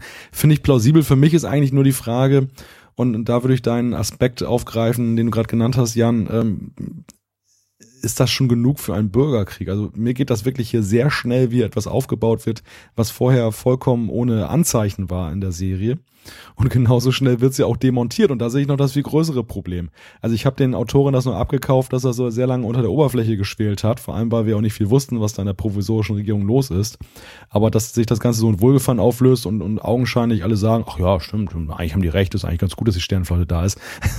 Finde find ich dann doch ein bisschen überzeugungslos. Also da wirkt es dann wirklich so, als wenn die da alle nur so einem Hype aufgesessen sind und das nicht wirklich ernst gemeint haben. Und ich fand eigentlich, es wirkte gerade durch diesen Mehrteiler schon so, als wenn dann wirklich ein ernsthaftes Problem in der Gesellschaft BIOS ist.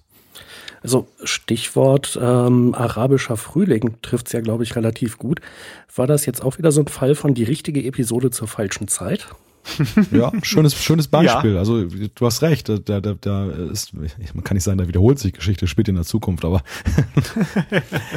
aber die, die, der Plot, der hier gezeigt wird, ist ja durchaus vergleichbar. Und, und ähm, ich denke da gerade dran, Anfang der 90er, da waren ja die ganzen Irakkriege, ähm, und der Irak ist ja damals dann aber ja so verblieben und, und lustigerweise, oder was heißt lustigerweise, aber auf jeden Fall wesentlich später, ähm, als man dann eben das, das Regime von Saddam Hussein beseitigt hat, da ist ja genau das passiert, was wir hier eben auch so äh, beobachten, dass das dann in so ein Chaos verfällt und, und dass so verschiedene Fraktionen gegeneinander dann plötzlich stehen und das ja auch in relativ kurzer Zeit. Ja, und ich glaube, was was du eben angesprochen hattest, Malte, dass dieser Konflikt so schnell endet. Das ist halt irgendwas, das würden wir uns, glaube ich, alle wünschen, dass das in der echten Welt so wäre. Aber hm, ich glaube, Tunesien ist eines der wenigen Beispiele, wo das relativ gut funktioniert.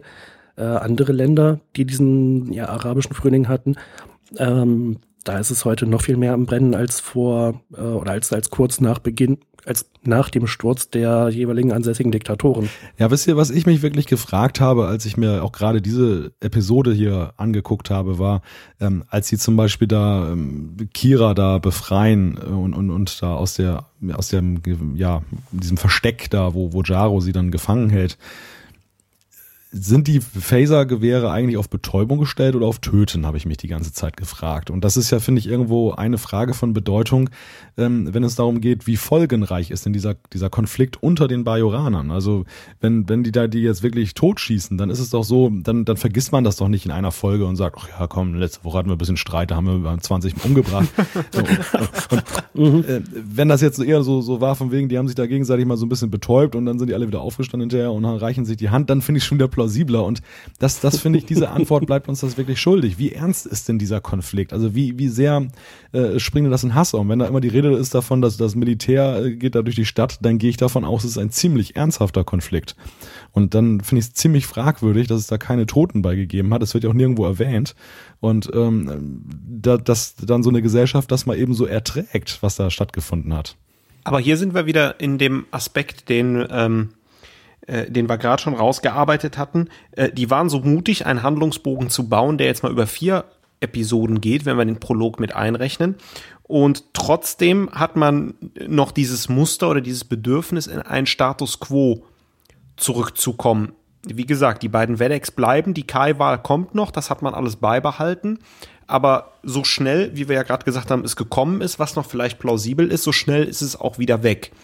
Und ich glaube, ähm, das ist etwas, um die Frage von vorhin aufzugreifen.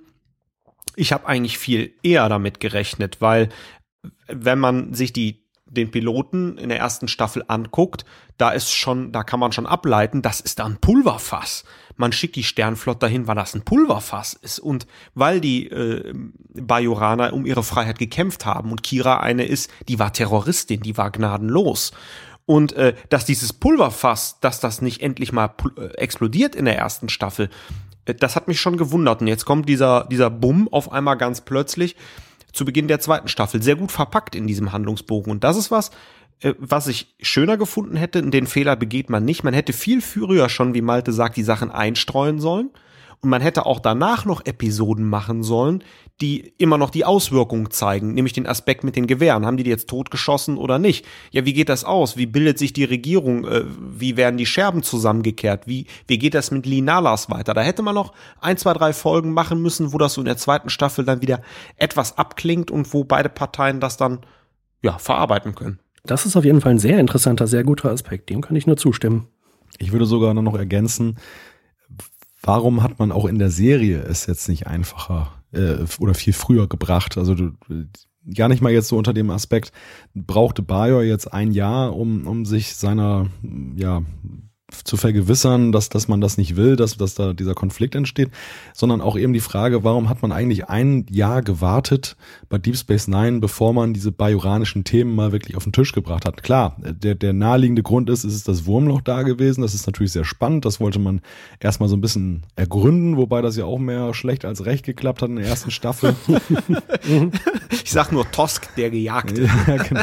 ja, ja, richtig. Also es war eine gewisse Hilflosigkeit da. Klar, man wollte natürlich auch erst erstmal die Charaktere so ein bisschen einführen und man muss ja auch sagen, ich finde, wenn man die letzte Folge der ersten Staffel anguckt und das so in Relation setzt zu unserer Besprechung der ersten Staffel insgesamt, äh, hätte das schon so gut funktioniert mit Kira zum Beispiel. Also man hat ja sie schon sehr weit entwickelt zu diesem Zeitpunkt und auch Cisco, finde ich, hat man profiliert und auch andere Figuren und, und vor dem Hintergrund ist es natürlich hier schon schöner, als wenn das jetzt in Folge drei, vier und fünf äh, passiert wäre.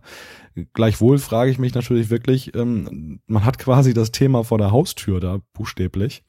Und äh, man, man entdeckt es erst zu einem so späten Zeitpunkt. Und, und das, das ist letzten Endes dann eben auch die über allem stehende Frage, äh, ob dieses Bajor-Thema überhaupt in der ganzen Serie geglückt ist, ob man das richtig angefasst hat, ob es an sich gut war und warum es eigentlich später im weiteren Verlauf der Serie eigentlich auch überhaupt gar keine Rolle mehr richtig spielt. Also es ist ja eher ein Seitenaspekt noch mit Bajor. Ja, auf jeden Fall. Ähm, das wundert mich dann auch. Diese Folge hier oder dieser, dieser Mehrteiler war natürlich sehr spannend, aber da hätte man noch anknüpfen können. Und eben, wie, wie du eben schon meintest, Malte, welche Auswirkungen hatte eigentlich dieser Bürgerkrieg? Ähm, haben die sich erschossen oder haben die sich nur betäubt? Wie tief sind da die Gräben? Äh, welche Fraktionen gibt es? Das sind alles Sachen, die hätte man später nochmal einbr äh, einbringen und einbauen können, anstatt irgendwelche alleinstehenden Folgen über irgendwie das, äh, das Alien der Woche zu machen. Ähm, eine Frage, die ich mir noch gestellt habe, jetzt kommt ja in dieser Folge so langsam raus und in der nächsten Folge wird es weiter beleuchtet, dass der Minister Jaro da offensichtlich ja, die Kontrolle über den ganzen Planeten an sich reißen will äh, und erstmal über die Regierung. Ähm, wenn der aber doch die ganze Zeit so viel Öl ins Feuer gießt und dann Bürgerkrieg ausbrechen lässt, ich frage mich an der Stelle, wie will er eigentlich hinterher dieses Feuer wieder löschen, wenn er seine Ziele erreicht hat? Das bringt ihm ja nichts, der Herrscher zu sein über einen komplett äh, zerstörten Planeten. Hm, habt ihr da irgendwie ja, Theorien, wie er sich das so vorgestellt hat, um dann hinterher die Lage wieder zu beruhigen und äh, seine eigene Position auch zu etablieren?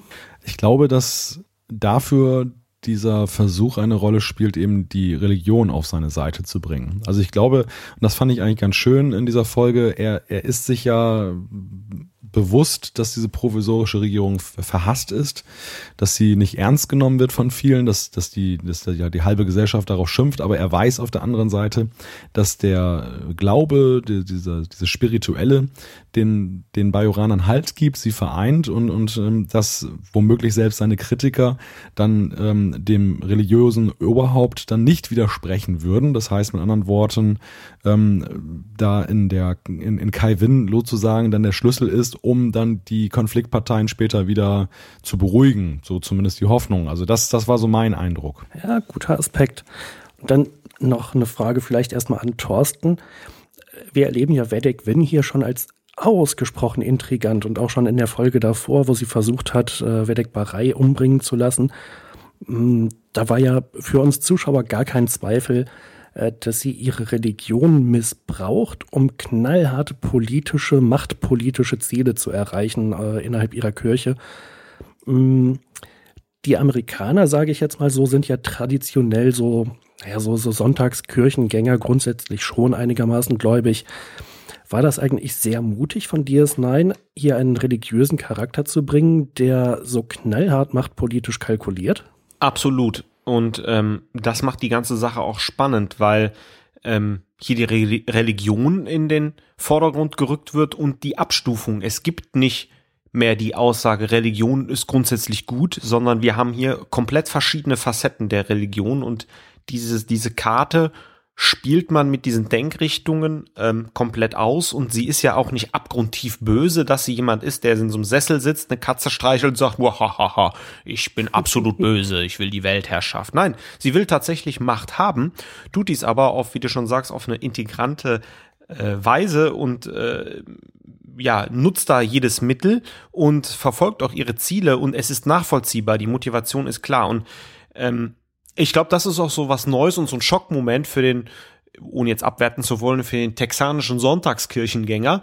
Ähm, also von, also von daher, äh, ja, alles richtig gemacht. Aber das bringt mich zu einer ganz anderen Frage jetzt gerade. Ähm, ist das der letztendliche Bruch mit dem ähm, aus TOS und auch TNG bekannten Star Trek-Gedanken? Wir haben Religion im Mittelpunkt und ähm, wir haben dieses religiöse, terroristische Pulverfass hier, äh, ist, hat man sich jetzt vom Star Trek-Gedanken hier endgültig verabschiedet? Ja, das ist ja eine interessante Frage. Ähm, auf der anderen Seite erleben wir hier die Religion aus so einer Beobachterperspektive. Es sind ja die Bajoraner. Äh, wir haben zwar Kira, die auch so ein bisschen an die Propheten glaubt, aber eigentlich sehen wir es ja aus der Perspektive der Sternenflotte. Ne? Deshalb mh, mm, ja, Malte, wie, was würdest du dazu sagen? Haben wir uns davon verabschiedet oder ist es eine neue Art, mit Religion umzugehen, indem man sie nicht ignoriert, sondern jetzt ja, anschaut? Ja, dieser Theorie würde ich mich anschließen. Ähm, es ist ja interessant, und wir hatten das ja vorhin schon mal kurz erwähnt, ähm, wie die Sternenflotte ja auch hier dargestellt wird. Also sie nimmt ja dann doch so die klassische Star Trek-Position ein. Das wissenschaftliche Weltbild ist über alles. Sie ist, sie ist erstaunlich intolerant, obwohl sie ja sonst eine ziemliche Diplomatieorganisation ist in diesem TNG-Universum aber dass zum Beispiel jetzt eben wirklich verweigert wird, dann in die Unterrichtsinhalte alleine Begrifflichkeiten hineinzunehmen, die jetzt der, dem bajoranischen Glauben entspringen. Ich meine, da würde man sich ja keinen Zacken aus der Krone, ähm, würde einem rausfallen, wenn man da sagen würde, okay, dann nennen wir es halt himmlischen Tempel und nicht Wurmloch, meine Güte. Und, äh, oder nennen beide Begriffe. Und das ähm, ist schon interessant, ähm, wie dieses Verhältnis hier so dargestellt wird. Gleichzeitig natürlich auch Religion, wie unterschiedlich auch das ähm, sich entwickelt hat in kürzester Zeit in der Serie. Ganz am Anfang hatten wir ja wirklich so diesen Aspekt, die Religion war eigentlich auf Bayo das Gute. Also Kai Opaka war äh, voll, voll Dufte, würde ich mal sagen. Die, die, die, weiß Bescheid und, und, und die, die, die hat den Durchblick und, und, und äh, stiftet Frieden letzten Endes. Und ähm, hier verabschieden wir uns ja so ein bisschen davon und zeigen einen, einen Charakter mit, mit, mit Vedek Win, die ähm, opportunistisch ist, extrem. Das sehen wir ja auch in der nächsten Folge dann noch, wo sie dann plötzlich dann auch sagt, wenn Kira den Beweis vorbeibringt, ach, lass sie uns doch mal zeigen. Also so, sich so ein, immer ein Türchen offen hält, dann da wieder herauszuschlüpfen mhm. und jetzt nicht so wie dieser Minister Jaro auf der Sünderbank zu sitzen. Sehr interessant, finde ich, sehr verschlagen. Ähm, aber auch irgendwie realistischer, finde ich, so als diese eindimensionalen Charaktere, was Thorsten ja so erwähnt hat. Ähm, aber gleichzeitig eben ja auch, finde ich, und das wird ja irgendwo äh, erst später dann deutlich in der Serie, eine, eine Figur, die ja auch so geworden ist, weil sie vielleicht einfach an der eigenen Religion gescheitert ist. Also weil die Propheten ja nie zu ihr gesprochen haben. Sie behauptet das ja hier in diesen, diesen Mehrteiler, ähm, dass die Propheten mit ihr zu ihr gesprochen hatten und sie hätte das und das zu tun und später stellt sie irgendwann heraus, sie hatte nie eine Vision. Die sprechen gar nicht zu ihr. Ja, und, äh, gut, guter Aspekt, ja. Und, und das finde ich, äh, gibt ihr auch so später und auch vor allem rückblickend, ob, bezogen auf diesen Mehrteiler, ein sehr glaubwürdiges Motiv. Und das führt ja letztendlich ja auch dazu, dass sie dann später ja auch diesen Paargeistern dann noch verfällt. Also es, es wird wird ja so, was das Spirituelle angeht, ja noch wesentlich tiefgründiger, als wir das hier äh, in zart, als zartes Pflänzchen während der äh, oder in der zweiten Staffel erst sehen. Wobei in, in einem äh, Punkt möchte ich so ein, nein, nicht unbedingt widersprechen, aber zumindest noch einen Gegenpol reinbringen. Ja, und zwar ist mir gerade Cisco aufgefallen. Ich glaube, speziell in dieser Folge, mh, als also der Bruch zwischen Sternenflottenleuten und äh, Bajoranern immer größer wird, mh, wo Cisco gegenüber Jake sagt, naja, also sieh mal so, die haben da jetzt so lange ihre Tradition und Religion gehabt, du kannst nicht erwarten, dass die sich über Nacht ändern und äh, wir haben halt unsere, ja, unsere Unterschiede und das ist ja auch okay. Würde ich auch nochmal ergänzen, dass ja Cisco auch sehr interessant in diesen Folgen damit hadert, wieder einmal mit seinem abgesandten Status. Mhm. Also dass Vedek Win versucht ihn ja gleich darauf in Anführungszeichen zu reduzieren oder zu erhöhen, je nachdem, wie man das sehen möchte. Auch das ist ja nicht so ganz klar, was sie damit bezweckt. Und man sieht ihn so richtig schleudern, finde ich, in der Frage, wie er damit umgehen soll, obwohl er ja ansonsten gerade in diesen Folgen eine sehr souveräne Figur abgibt, wie ich finde. Und das ist so ein interessanter Kontrast bei seiner Charakterentwicklung.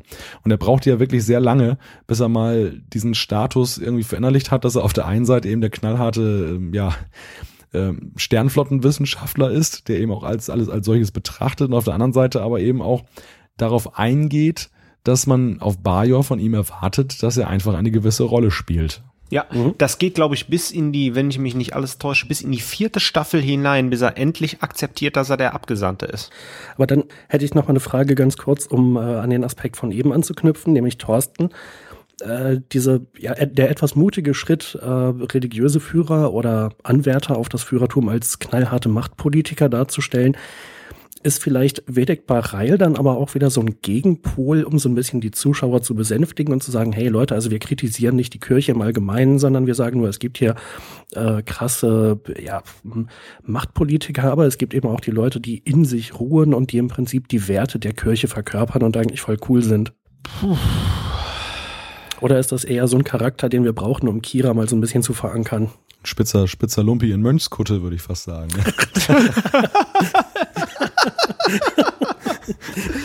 Entschuldigung. Entschuldigung. Das schneiden wir bitte nicht raus. Nee, ich finde auch, das bleibt drin. ja, man kann auch sagen, je Oller, desto Dollar. Oder, oder interpretiere ich da jetzt auch irgendwie zu viel rein, was überhaupt diese Religionskritik ja, angeht, weil ja nun eben auch die Propheten und die majoranische Kirche naheliegenderweise nicht das gleiche sind wie, sagen wir mal, die katholische oder evangelische Kirche. Ja, also ich würde dir da schon beipflichten wollen, Jan. Ähm, ich finde, Barei wird hier auch wirklich sehr installiert und man muss ja mal sehen, welche Parallelität er auch hat in den Handlungsbögen zu Win um irgendwo das Korrektiv zu sein. Also um nicht diese bajoranische Religion generell so in den Sumpf reinzuziehen, nach dem Motto, das ist ja nur noch ein dreckiger Sumpf, sondern ähm, um eben zu zeigen, da gibt es auch noch Leute, die meinen es ernst und die sind gut und, und gut-böse Konflikt. Das, das ist mir auch sehr aufgefallen hier in, über diesen Handlungsbogen, dass ja immer dann Bareil dann plötzlich auftauchte, wenn Win irgendwo ihren großen Moment hatte. und sei es nachher auf dem Planeten, dass er dann derjenige ist, der dann ähm, das Asyl bietet für Dex und Kira. Also das ist, ist ist, ist schon bemerkenswert. Ähm, vielleicht auch mal ein bisschen offensichtlich. Ja, und ähm, der, der Bogen wird ja erst wieder in fast am Ende der Staffel mit die Wahl des Kai äh, ja erst wieder äh, geschlossen oder halt weitergeführt. Geschlossen wird er ja nicht. Und ähm, ich finde, Malte hat da schon eine gute Erklärung für geliefert, dass er halt so ein bisschen Gegenpol ist, dass er das aber auch, äh, die, die Möglichkeiten da auch total auffächert und wenn dann rein zufällig er noch der Lumbi in der Kutte ist, also auch noch eine spezielle, ja, auch natürlich, der ist ja super, auch eine spezielle Beziehung zu Kira hat, gibt das noch mehr Vielschichtigkeit äh, in den Charakter rein, denn dann ist er total mehrdimensional. Das ist dann halt der, der Macker und der Typi von Kira später, äh, ist religiöser Führer, spielt seine Rolle und ist auch noch mal in diesem Verhältnis Gegenpol zu Win und das erschlägt man mit einem Charakter und er kommt noch wirklich sympathisch rüber, muss man auch sagen. Ja, also mir war er ja sympathisch seit seiner ersten Begegnung mit Cisco, wo er meinte, hier am Ohr äh, rumkrabbeln, das ist irgendwie so eine alte Sitte, aber das äh, brauche ich nicht. Ja, dann äh, würde ich sagen, leiten wir mal über zum Finale dieses Handlungsbogens, was Malte sich näher angeguckt hat. Und das ist die Folge Die Belagerung im Englischen The Siege. Und äh, ja, Inhaltsangabe, da kann man sagen, dass in diesem letzten Part ähm, die Kreisaufständischen die äh, Raumstation an sich nehmen und die Sternflotte sich offiziell zurückzieht. Scheinbar nur, denn Cisco und äh, viele andere, die hocken nämlich dann in den Wartungsschächten und machen den Bajoranern das Leben so richtig schön schwer während Kira und Dex dann äh, parallel versuchen, den Beweis für die Beteiligung der Cardassianer an diesem ganzen Kreisdebakel äh, an die provisorische Regierung zu überbringen. Und dafür nutzen sie dann ein altes Raumschiff. Ähm, Star Wars lässt so ein bisschen äh, grüßen. und äh, geraten dann unter Beschuss und stürzen ab. Und gerade hatten wir es schon erwähnt, Vedek Bareil, der kommt dann da zur Hilfe und ähm, am Ende löst sich das Ganze auf Bayon, auch auf der Station dann in Wohlgefallen auf. Lediglich Linalas, der muss sein Leben lassen, auch das hatten wir vorhin schon erwähnt, weil nämlich einer der Kreisleute dann nochmal eben rasch versucht, Cisco zu erschießen und Linalas sieht dann seine große Chance und geht dann als Held in die Geschichtsbücher ein, die dann aber keiner mehr liest danach. das war jetzt ein bisschen gemein, aber ich, ich würde tatsächlich ganz gerne, ähm, bevor wir auf den Weg zum Ziel zu sprechen kommen, erstmal das Ende dieses Mehrteilers vorwegnehmen und, und euch die Frage stellen, wie fandet ihr eigentlich die Auflösung? Also ich für meinen Teil muss sagen, dass sich ja, was ich vorhin schon erwähnte, die Bajoraner ziemlich unplausibel schnell eines Besseren belehren lassen. Oder wie seht ihr das? Ich stimme dir auf jeden Fall zu, dass der Konflikt viel zu schnell beigelegt wurde und es ist ärgerlich, dass er danach kaum noch oder gar nicht mehr aufgegriffen wird.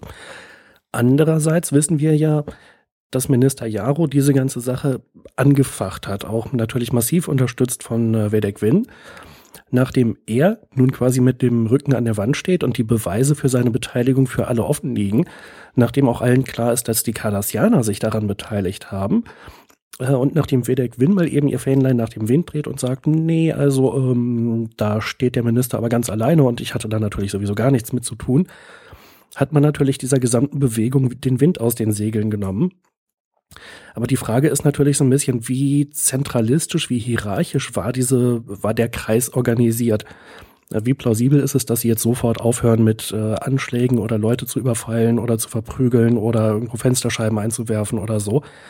Hm. Also man hätte es vielleicht noch ein bisschen plausibler machen, ein bisschen plausibler begründen können. Und wenn es einen, einen Nachtrag dazu gegeben hätte im Lauf der nächsten Folgen, im Lauf der Staffel, wäre es plausibler gewesen. Aber alles in allem fand ich es nicht katastrophal.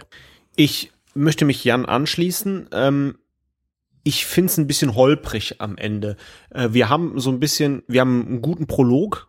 Äh, wir haben ein bisschen holprigen Start und vielleicht ein paar handwerkliche Sachen. Dann funktioniert der Bogen sehr gut und die Handlung ist, ja, doch auch sehr gut und total aktuell, wie wir gesagt haben, aber das wird dann so schnell dem Ende herbeigeführt. Und was mich eher stört, ist ähm, nicht, dass es dann schnell beigelegt ist, weil das kann man tatsächlich an Jaro festmachen. Was mich stört, ist, dass dieses Totschlagargument, die Cardassianer stehen dahinter, leider, leider benutzt wird und das beendet dann die ganze Sache. Ach so, der hat mit den Cardassianern zusammengearbeitet. Die haben die Waffen wirklich geliefert. Äh, Kira bringt den Beweis. Ja, dann schuldig und alles löst sich in Wohlgefallen auf.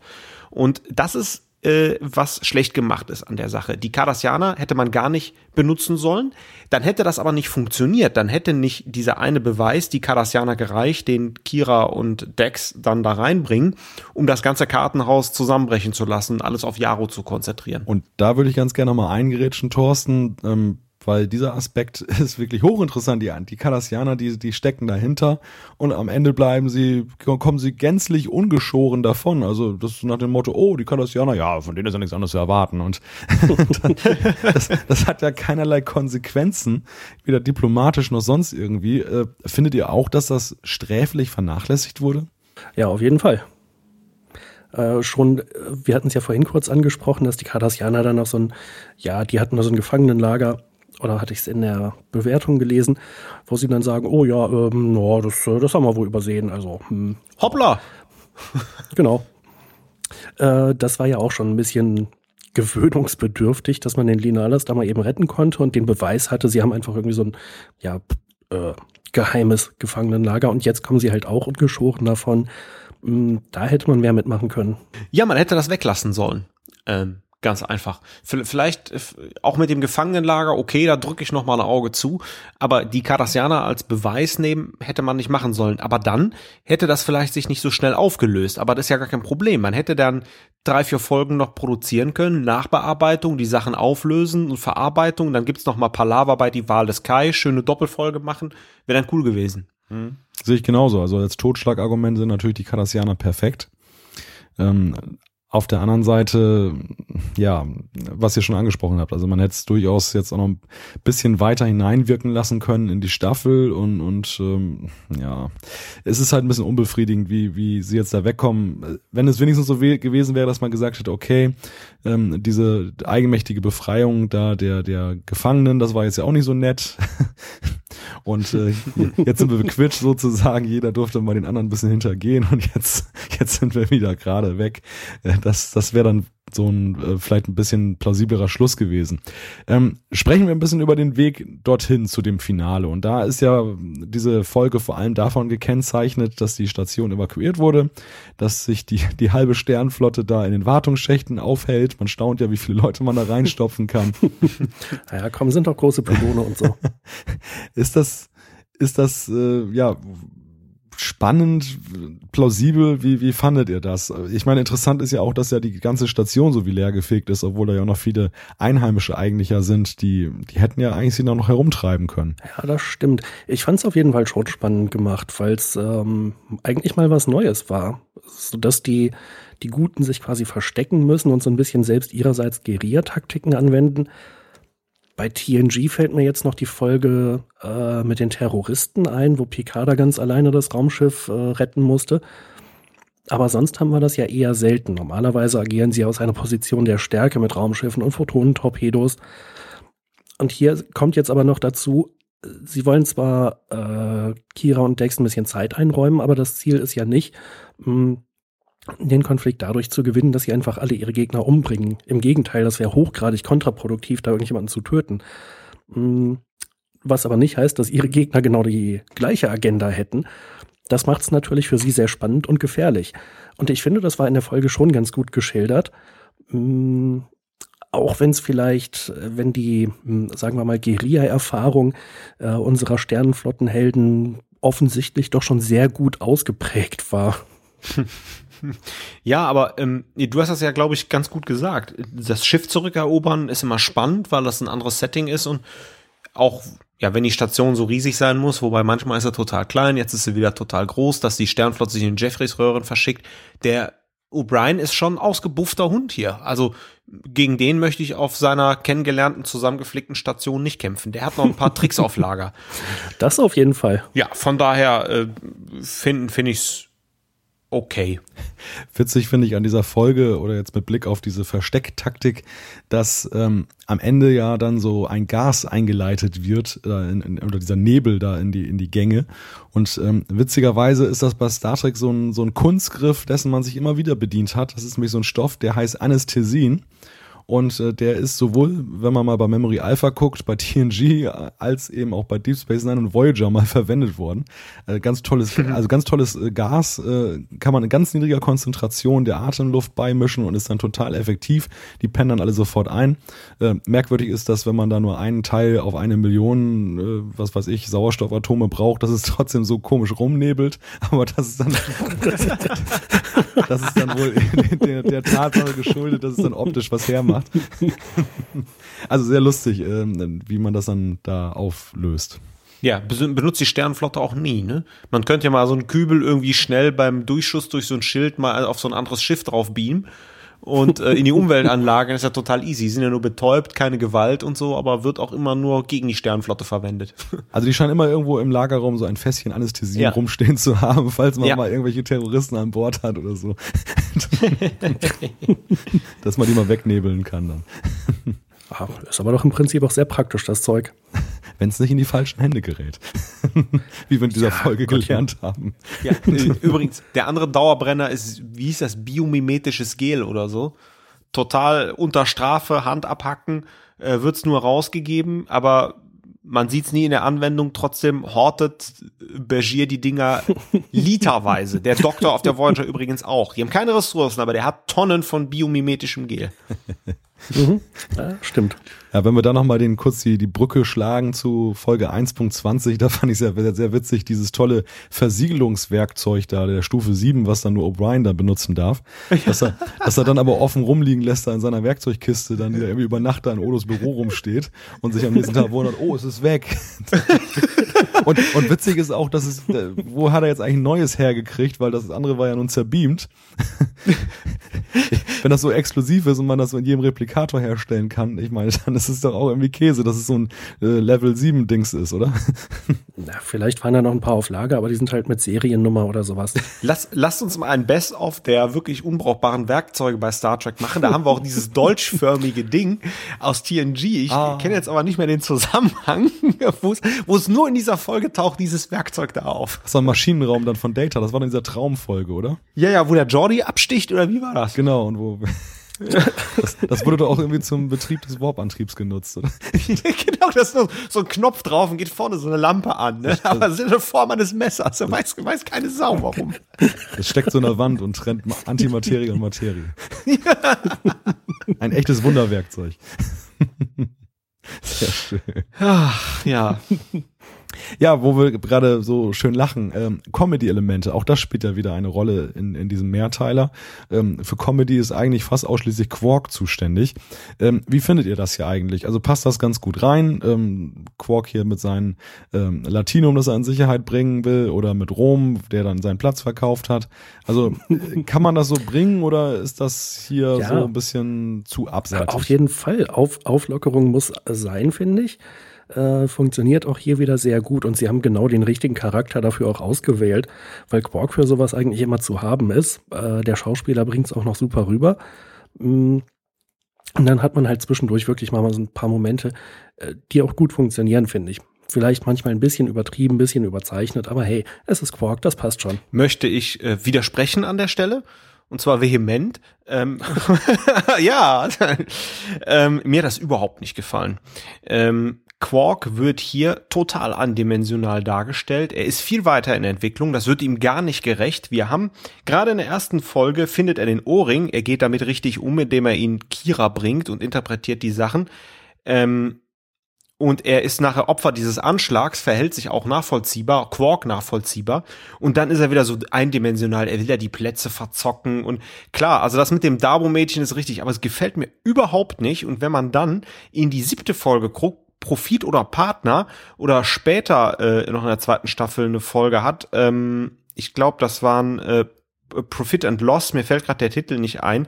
Äh, da haben wir richtig starke Quark-Folgen. Ähm, und also das gefällt mir gar nicht hier mit Quark. Der ist total eindimensional, das, das geht gar nicht.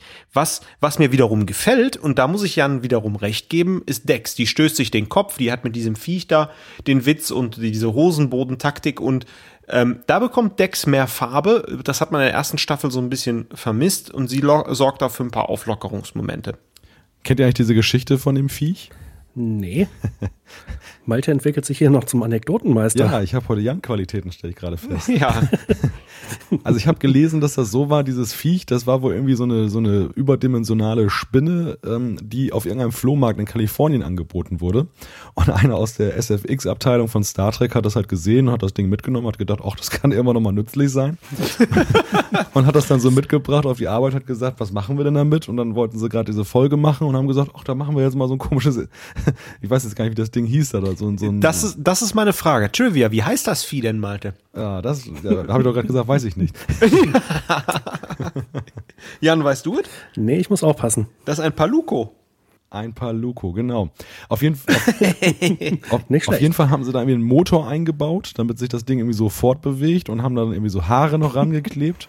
Und dann haben sie das irgendwie beim Produzenten dann mal so über den Schreibtisch laufen lassen und haben gesagt, ist das, wäre das nicht was? Und der war dann sofort Feuer und Flamme hat gesagt, dieses Vieh müssen wir in die Folge reinkriegen. Und dann, dann haben die da wohl irgendwie das Ganze da fünfmal gedreht, weil das irgendwie sich zu langsam bewegte und irgendwie die Zeit war knapp und so weiter. Und dann haben sie noch einen stärkeren Motor eingebaut, damit sich das viel schneller bewegt. Naja, und das ist ja wirklich für einen Bruchteil von Sekunden dann zu sehen. Aber wenn man diesen ganzen Zinnober sich anguckt, der da drum betrieben wurde, um das überhaupt reinzukriegen, also echt lustig, die Geschichte. So, und wir haben ja zu wenig Toss in der Sendung. Das ist jetzt Horta hütet ihre Kinder in gut. okay, keiner lacht, der ging da hinten los. das Gefühl habe ich auch. Die, hab, habt ihr die Folge geschaut? Der Pfanne ist ja dieses komische Lavawesen, was sich durch Steine frisst und total aggressiv ist und Spock findet dann nachher raus, irgendwie, äh, nach einer Gedankenverschmelzung, die beschützt nur ihre Kinder oder so. Und die Folge heißt auch so super schlecht im, äh, in, in der deutschen Übersetzung. Horta hütet ihre Kinder. Aber sehr, sehr coole TOS-Folge übrigens. Ja, ich meinte ja vorhin schon, äh, ist mir im Moment auf Blu-ray ein bisschen teuer und sonst habe ich die Serie tatsächlich aktuell nicht rumliegen. Ja, touché. Ich habe sie letztens nur durch Zufall die Folge irgendwie auf ZDF Neo oder irgendwo anders gesehen oder irgendwie bei meinen Eltern. Mein Vater ist auch so ein bisschen, wenn, der guckt auch schon mal gern TOS, ähm, hat es sich da irgendwie reingezogen, keine Ahnung. Übrigens noch Ergänzung, das war ein Mann namens Joe Longo, der hat diesen, hat dieses Viech halt da besorgt und ähm, äh, niemand geringeres als Rick Berman, der war derjenige, der sich dieses, dieses Viech auf seinem Schreibtisch da angeguckt hat und dann gesagt hat, das will ich haben. ist ja cool. Ja, vor allen Dingen Kira meinte ja dann irgendwie noch so, ach ja, das ist, die sind ja ganz normal auf Bajor, mit denen kann man als Kind spielen. Bäh, mit so einem Vieh, ey, das will ich als Kind mit der Kneifzange nicht anpacken. Sehr schön. Ja, äh, wenn ich mal auf meine Fragenliste gucke, wir haben ja schon sehr viel so in den anderen Folgen jetzt abgearbeitet, was ich jetzt noch hätte fragen können. Ich denke gerade Linalas, da ist ja alles so gesagt. Ähm, gibt es von eurer Seite aus dann noch Fragen, die sich jetzt um diese Folge ranken oder vielleicht, weil wir ja auch am Abschluss dieses Dreiteilers sind, um diesen ganzen Mehrteiler an sich? Ich habe noch eine Trivia-Frage. Ja, hau rein. Okay, ich weiß nicht, ob es wirklich Trivia ist, aber was hat die Folge mit der Folge ähm, zu den Waffen äh, gemeinsam? Eine offensichtliche und eine nicht äh, offensichtliche Sache. Zu den Waffen ist die äh, fünfte, äh, die letzte Folge der fünften Staffel, bevor der Dominion-Bogen beginnt, Dominion-Kriegsbogen beginnt. Ja, offensichtlich würde ich ja sagen, der, den Titel, weil der im Englischen ja The Siege ist und, und das andere ist ja, glaube ich, The Siege of AR irgendwas oder so. Nein, nein, Nee, nein, nein, nein. Call to Arms heißt die Folge, Oh, 526. Voll daneben gelegen. Also einen Aspekt hatte ich ja die ganze Zeit im Hinterkopf, wo ich mir dachte, diese Folge wäre perfekt gewesen, da einen Running Gag draus zu machen, aber ich glaube, sie haben es nicht getan. Aber Thorsten, wo du schon so fragst, würde ich jetzt mutmaßen, dass Cisco seinen Baseball da gelassen hat. Yes, richtig, absolut richtig. Die, die, die offensichtliche Sache ist, die Sternflotte muss die Station evakuieren oder verlässt die Station. Das tu, passiert in beiden Folgen, mehr oder weniger. Also hier in der Folge bleiben einige Leute da. Aber Cisco lässt seinen Baseball da stehen. Sowohl in der Folge als auch bei 526. Aber wurde, äh, ist der hier nur da geblieben oder hat das auch irgendjemand äh, aufgegriffen? Weil Cool Ducat am Ende der fünften Staffel, der sagt ja auch, "Hm, ich glaube, wir können Cisco noch nicht abschreiben und die Kamera schwenkt dann auf den Baseball oder so. Ähm, man schlachtet das da aus. Also hier in der Folge, ich glaube, der äh, General Krim oder wie der heißt, der guckt mal dahin, aber man sieht das nur so, ja, Fragezeichen. Also da passiert nicht viel damit, während ja ähm, der Baseball nachher von Ducat ja äh, auch zu Beginn der sechsten Staffel mitgeschliffen wird die ganze Zeit. Ne? Übrigens interessant, der Baseball kommt ja aus der Folge Die Macht der Fantasie, ist ja eigentlich ein, ein erdachtes Produkt. Das hatte ich zum Beispiel gerade auch schon wieder nicht mehr auf dem Schirm. Faszinierend, was wir heute hier an Trivia um uns werfen. Ja. Oder besser gesagt, was ihr werft. Ah, DS9, da komme ich auf Touren. Nicht schlecht, nicht schlecht. Wobei Malta heute top ist. Ah, der ist immer top. Aber heute besonders top. So, dann kann ich, dann war da aber, war das der Baseball mit der Unterschrift von Bakbokai? Ja. Müsste, nee, nee meine ich nicht, oder? Ah, ich guck, Das war doch jedenfalls einer von Ciscos großen Helden. ja, aber diesem, dieser Baseball, war das nicht eine Autogrammkarte von Buck Bokai, die halt Jake da mit diesem Kuhhandel besorgt? Ah, ja, das gibt's wahrscheinlich auch noch. Der Baseball ist wahrscheinlich aus dem Wurmloch gekommen. Ist so aufgegangen und ein Flock und keiner kam aber plötzlich raus. ich möchte übrigens noch mal kurz hinzufügen, äh, meinen Fehler korrigieren. Also es, es gibt tatsächlich diese Namensähnlichkeit. Ähm, diese mhm. Folge heißt ja im Englischen The Siege und in, in der siebten Staffel war das. Da gab es The Siege auf AR 558. Ja, und was, was passiert da so Wichtiges? Ach, immer diese. Nock verliert sein Bein. Was wiederum Auftakt ist für die Folge It's Only a Paper Moon. Yes. Ha, konnte ich auch endlich mal wieder was beisteuern. Ich sehe schon, Jans Schwerpunkt ist so in der zweiten Hälfte der Serie eher, was Trivia angeht. Ja, ich meine, da blüht die Serie natürlich auch echt auf. Aber ich war auch ein bisschen gemein zu Malte. Jetzt hat er, jetzt hat er es schnell durch phänomenales Gedächtnis oder durch super Google-Kenntnisse rausgefunden. Ah, jetzt habe ich's. Und da bin ich gerade, wenn ich so aufleben will, kriege ich schon wieder mit der Keule ein drüber. Ja, ich, aber ich bin sowieso darauf vorbereitet, dass ich bei Deep Space Nine mit deinem Fachwissen nicht mithalten kann, Thorsten. Ähm, das kriegst du alles zurück bei Voyager dann. das, befürchte ich auch. Ach, da geht runter wie. Ich mache hier Kerben in meinen Schreibtisch und ich hoffe, der ist nicht durchgesägt, bis, bis, bis wir mal zu Voyager kommen. und dann reden wir nochmal drüber. Sehr schön. Ah. Ja, ich weiß nicht, ob von eurer Seite noch weitere Anmerkungen sind. Äh, ich habe eigentlich auch schon wieder alles durch, was ich mir so aufgeschrieben habe. Noch ein abschließendes Urteil zu diesem Mehrteiler. Ich meine, wir haben ja schon sehr angedeutet, was wir denken. Ähm, gibt es da von eurer Seite noch etwas hinzuzufügen? Eigentlich nicht. Also ich kann nur sagen, ich finde die Folge oder der, der Mehrteiler ist sehr spannend, äh, ist sehr, sehr gut gealtert. Ähm, eigentlich fast aktueller heute, als er es damals war. Ja, dank der Besprechung heute muss ich mich der Meinung anschließen.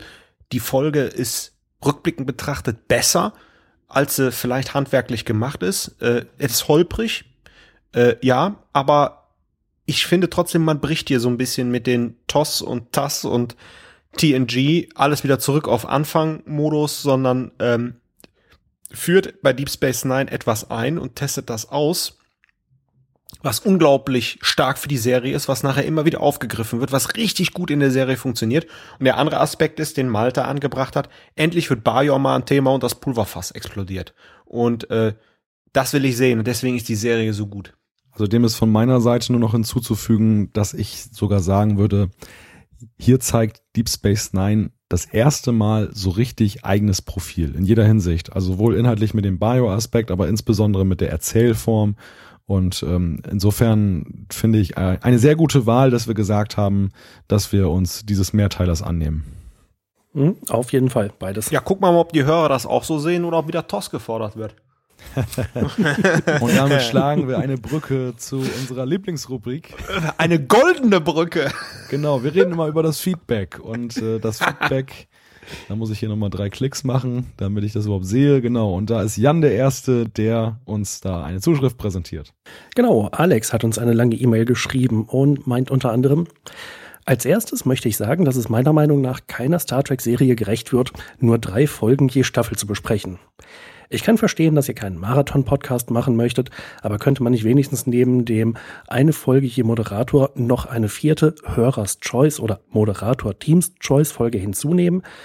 Die eigentliche Besprechung der Folgen ist so furchtbar schnell vorüber. Ja, ich glaube, wir hatten schon mal so ein bisschen erzählt, was so unsere Kriterien sind. Letzten Endes werfen wir halt irgendwie ein paar Folgen in den Raum, wo wir der Meinung sind, die sind besonders interessant, besonders spannend oder besonders schlimm. Äh, dann machen wir eine Abstimmung, ähm, welche davon wir letzten Endes auswählen. Ich weiß nicht, ob jetzt eine Staffel, ob wir der so viel mehr gerecht werden können, wenn wir noch eine vierte Folge dazu nehmen, die wir besprechen. Dann könnte man auch sagen, naja, fünf wären besser als vier, sechs wären besser als fünf und 26 wären besser als 25. Mm. Aber was wir, glaube ich, gerade auch heute wieder mal gezeigt haben, ist, äh, dass wir uns natürlich auch nochmal einzelne Folgen, äh, insbesondere Mehrteiler, äh, gerne mal rauspicken. Und ähm, gerade DS9 bietet sich da an, weil es ja so viele Mehrteiler und Handlungsbögen gibt, die teilweise auch mal fünf, sechs Folgen umspannen, äh, die dann eingebettet sind in einen größeren Handlungsbogen, aber die auch für sich ganz gut dastehen. Ich glaube, insofern werden wir das wahrscheinlich auch künftig so handhaben, dass wir eine Staffel anhand von drei ausgewählten Folgen besprechen. Äh, aber ähm, zusätzlich dann nochmal Ausgaben wie beispielsweise heute zum Kreismehrteiler machen. Oder habt ihr da was äh, hinzuzufügen? Es ist ja ein Irrglaube, dass wir uns es uns irgendwie leicht machen, äh, wenn wir uns in einer Staffel orientieren und uns fragen, was wir hier besprechen. Äh, man muss vielleicht dazu sagen, das ist, das kehren wir ja selten heraus, dass äh, im Vorfeld einer solchen Folge ja immer dann zwischen uns eine angeregte Diskussion stattfindet und wir machen dann Listen, wo jeder dann so sagt, was sind seine Favoriten und ähm, nicht Favoriten im Sinne von meine Lieblingsfolge, sondern auch Favoriten im Sinne von besprechenswert, interessant, prägend für diese Staffel. Und ähm, ihr werdet mir sicherlich recht geben, dass in einigen Staffeln war es ein bisschen leichter, diese herauszuarbeiten. Es gab aber auch gerade bei TNG Staffeln, da ist es uns extrem schwer gefallen, wirklich eine Auslese zu treffen. Ich finde, in der Reduktion liegt irgendwo auch so ein Stück weit eben ein, ein Fokus und eine Betonung. Und wenn wir das wegmachen, dann verwässert die Aussage. Dann, dann ist eigentlich wirklich die Frage, warum wir nicht die ganze Staffel, jede einzelne Folge besprechen, wo wir eigentlich nicht hinwollen. Und äh, dann hat Alex noch eine Frage. Ähm, auch hätte ich mir mehr Rahmeninformationen dazu gewünscht, wie man DS9 heute am besten konsumieren kann aktuelle DVD-Releases, vielleicht sogar mit Qualitätsbewertung oder Streaming-Möglichkeiten. TV-Termine habt ihr ja genannt. Ja, also im Moment läuft es äh, wieder bei Tele5. Was DVDs angeht, ich wüsste nicht, dass es einen neuen Release gibt. Thorsten meinte ja, glaube ich, vorhin schon, die Qualität ist ziemlich grottenschlecht und daran hat sich, soweit ich weiß, nichts gebessert. Jo. Äh, Streaming in Deutschland sieht bei Star Trek generell relativ mau aus, meines Wissens. Äh, insofern einfach mal ganz fest die Daumen drücken, was eine Blu-ray-Aufarbeitung angeht. Und dann hat er noch ein bisschen äh, Feedback zu unserem neuen Intro. Eine neue Intro-Stimme, naja, ich muss sagen, für mich klingt das wie der Beginn eines Bildungshörbuchs oder einer überseriösen Unterhaltungsshow. Ich fand es vorher besser. Ja, jedem seine Meinung, aber dann geht's weiter mit Malte. Wir sind ja auch eine überseriöse Unterhaltungsshow, oder? Also ich, ich würde sagen, von den, wir sind zwar ab, ab und zu mal rated, aber sonst sind wir sehr seriös, ja. One of the Geeks hat uns geschrieben über trackcast.de, unser Stammhörer, der eigentlich in keiner Folge fehlen darf beim Feedback. Auch wieder mit sehr ausführlichen Zuschriften. Ich möchte es auf zwei Aspekte reduzieren. Das eine ist, er schreibt zur Folge Schula ähm, in der Tat wirkt die Folge wie ein angestaubtes, liegen gebliebenes TOS-Drehbuch. Mhm. Ich habe auch schon mal Kopfkino gemacht und habe es direkt vor Augen. Er schildert das sehr ausführlich, also wer das lesen möchte, trackcast.de ist die Adresse der Wahl. Dort kann man das dann in voller Schönheit und Größe sich angucken. Zweiter Aspekt, äh, er schreibt, man muss auch bedenken, dass die ersten zwei DS9-Staffeln parallel zu TNG liefen und sich nicht mit denen ins Gehege kommen durften. Ähm, das wurde in der zweiten Staffel zwar besser, in Staffel 3 waren sie aber frei, denn sie standen allein und da Voyager im Delta-Quadranten spielen sollte, konnten sich die Autoren viel freier entfalten eine interessante Theorie und ähm, ja, wir haben ja durchaus festgestellt, dass in Staffel 2 es ja auch interessanter wird in Deep Space Nine. Und äh, weiter macht Thorsten. Ja, bevor ich Hanno Sola, äh, der auf trackcast.de äh, sich gemeldet hat, ähm, äh, quasi bespreche, muss ich mich nochmal korrigieren von gerade. Ich habe gerade mal in der Abwesenheit nachgestalkt. Ich habe den Episodentitel der TOS-Folge nicht richtig benannt. Die Folge heißt Horta rettet ihre Kinder, ist die 25. Episode der ersten Staffel im Original The Devil in the Dark. Ähm, nichtsdestotrotz ist es eine sehr schöne Episode, also schaut ihr euch mal an, wenn ihr es noch nicht gesehen habt. So, jetzt kommen wir aber zum Feedback ähm, zu Hano Sola. Ähm, vielleicht könntet ihr in Zukunft noch ein wenig offenlegen, nach welchen Kriterien ihr eure drei Folgen auswählt, die repräsentativ bzw. stellvertretend für die ganze Staffel sein sollen. Meiner Meinung nach habt ihr tatsächlich Folgen ausgewählt, an denen man die Entwicklung im ersten DS9-Jahr wie unter einem Brennglas komprimiert und gut nachvollziehen kann, aber mich würden ganz einfach eure Auswahlkriterien, eure Begründungen dazu interessieren.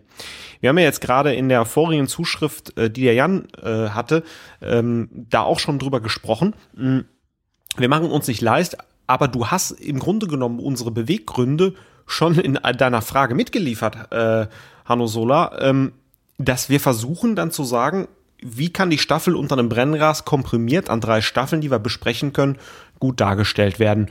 Und äh, ja, wir gehen da ein bisschen nach Gefühl vor, äh, so Sachen, wo wir glauben, da ist ein bisschen Diskussion, hatten wir heute auch, weil wenn wir uns alle immer einig sind, haben wir auch, ist das gut, aber nicht immer unbedingt spannend, weil ich glaube, der Trackers lebt auch ein bisschen davon, wenn wir unterschiedliche Meinungen haben. Und das versuchen wir halt einfach manchmal mit den Staffeln darzustellen. Ja, dann weiter macht Jan. Genau, Max hat uns per E-Mail eine Frage gestellt, und zwar, was löst die Gleichung X ist besser als Firefly, ist besser als Star Trek. Und der hat da etwas sehr Spannendes verlinkt. Den Link packen wir dann sicherlich auch in die Show Notes. Nämlich hat jemand mh, sich mal vorgestellt, wie würde Captain Future aussehen, wenn man es mit modernen CGI-Effekten macht. Äh, sieht ziemlich spannend und ziemlich faszinierend aus. Aber soweit ich das verfolgen konnte, ist es bis jetzt nur eine, ja, so eine Art Konzeptstudie. Ich bin aber gespannt, was da weiterkommt. Weiter geht's mit Malte. Hallo Leute, habt ihr was Interessantes gefunden? Smiley, schreibt der Christoph aus Erkelenz per E-Mail. Und zwar geht es darum, dass äh, der Microsoft Translator für Android, ähm, der übersetzt jetzt Klingonisch. Da gab es einen Artikel auf golem.de, den hat uns der Christoph aus Erkelenz äh, geliefert und äh, wir geben den Link gerne weiter. Ja, äh, Klingonisch liegt uns ja am Herzen, spätestens nach Trackcast, Punkt, Punkt, Punkt, Thorsten, Fragezeichen. Müsste 23 gewesen sein. Oh, so lange ist das schon her, Wahnsinn. Ja.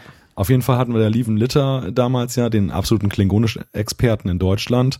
Und äh, ja, dem wird das zwar nicht das Wasser reichen können, aber immerhin haben wir jetzt eine berechtigte Chance, äh, ihm auch mal einen Brief zu schreiben. Außerdem hat Christoph noch geschrieben, ähm, hätten die Macher anstatt solcher ideenloser Folgen mehr geniale Garak-Episoden gebracht, äh, welche seiner Meinung nach äh, sich nach und nach zusammen oder welcher sich nach und nach zusammen mit Dr. Begier zu einem absoluten Sympathieträger entwickelt hat und uns mehr von ihren grandiosen Dialogen beschert, fände er das gigantisch, Psychologiestunde oder Philosophiestunde pur. Einfach nur genial, aber dazu mehr, wenn es soweit ist. Das sagt er so ein bisschen mit Blick eben auf den, den Deep Space Nine äh, Podcast, den wir hatten. Und er fragt uns, wie sieht es bei uns aus? Ähm, wer ist eurer Meinung nach die interessanteste Person auf Deep Space Nine außer Dex und Quark? Ach, Garak ist dann natürlich schon ein sehr äh, guter Kandidat. Super interessant, vielschichtig, geheimnisvoll und bis zum Ende der Serie bleiben ja auch noch eine Menge Geheimnisse über.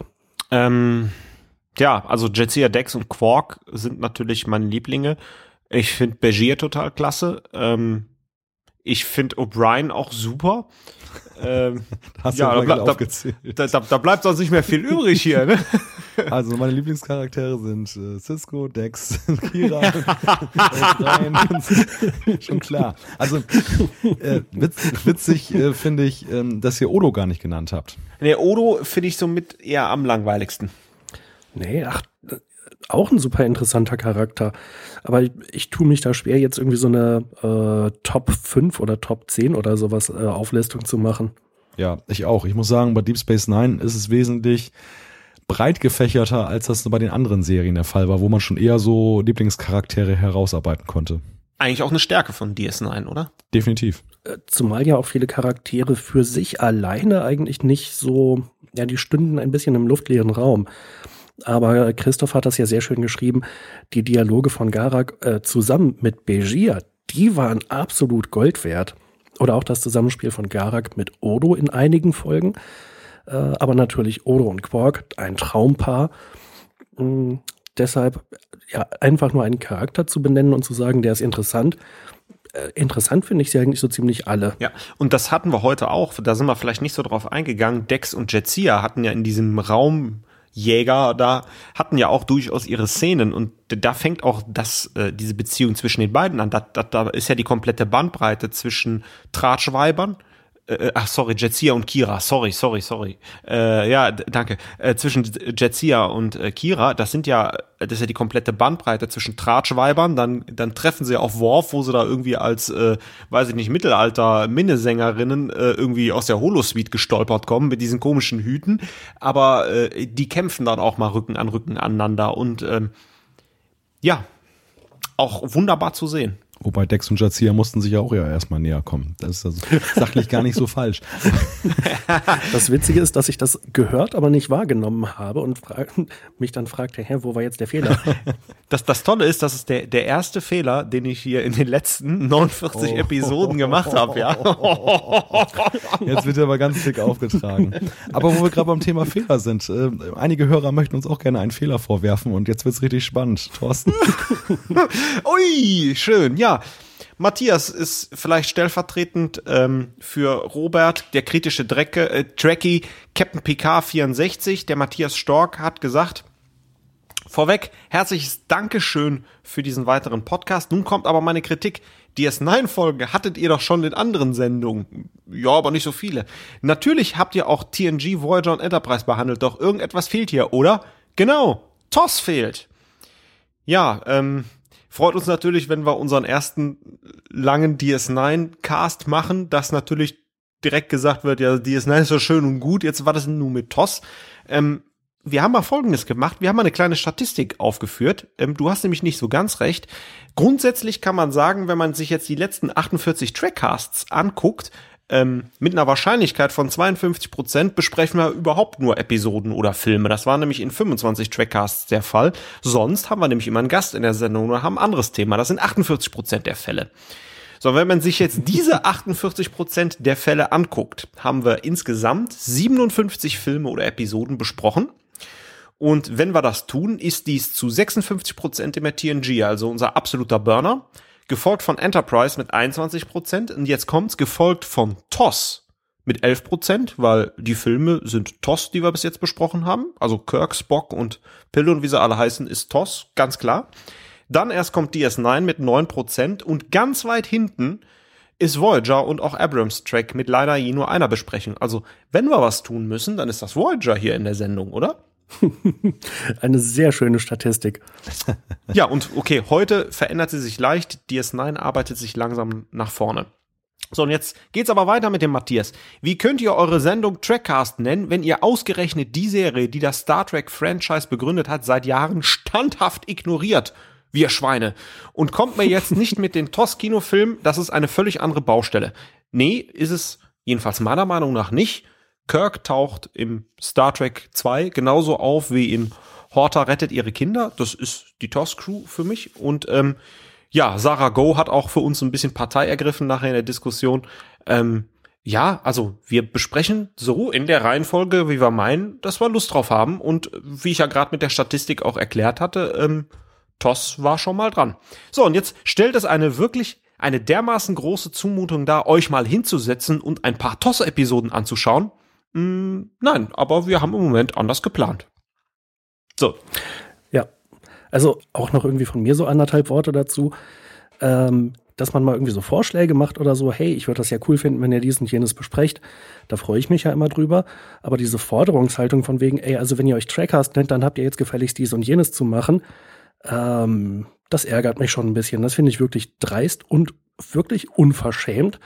Äh, und wer halt keinen Bock hat, irgendwie unseren DS9-Podcast zu hören, der soll halt warten, bis wir TOS machen. Vielleicht machen wir das irgendwann.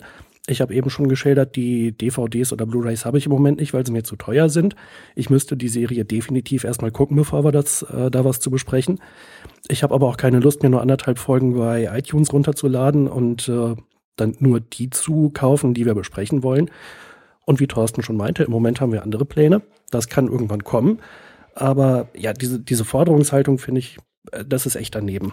Dürft ihr mich auch noch unbeliebt machen? Hau rein. Gerne. ich habe diese Debatte auch mit großem Interesse gelesen. In meinen Augen ist sie völliger Unfug, weil rückblickend äh, nach 100 Folgen Trackcast wird es irgendwann vollkommen egal sein, wann welche Serie besprochen wird. Weil äh, es stellt sich ja auch jetzt nicht rückblickend die Frage, wann wir angefangen haben mit Enterprise oder mit Deep Space Nine. Ähm, es wird irgendwann vorkommen und es war auch immer erklärtes Ziel, dass wir TOS irgendwann aufgreifen. Es gibt so viele erklärte Ziele, die wir immer mal definiert haben, weil Hörer uns gute Vorschläge unterbreitet haben, weil wir selber Ideen hatten, weil wir gesagt haben, das und das haben wir noch vor. Ich möchte nur daran erinnern, wir haben noch keinen einzigen TNG-Kinofilm besprochen. Ähm, gibt es vielleicht auch Leute da draußen, die sagen, die Serie TNG ist kein TNG, sondern nur die Kinofilme sind das einzig wahre TNG, also dürfte genau, das nicht zählen. Ja, ja. Dann sind wir aber 0% TNG. Also so eine Debatte zu führen, finde ich absolut grauenhaft.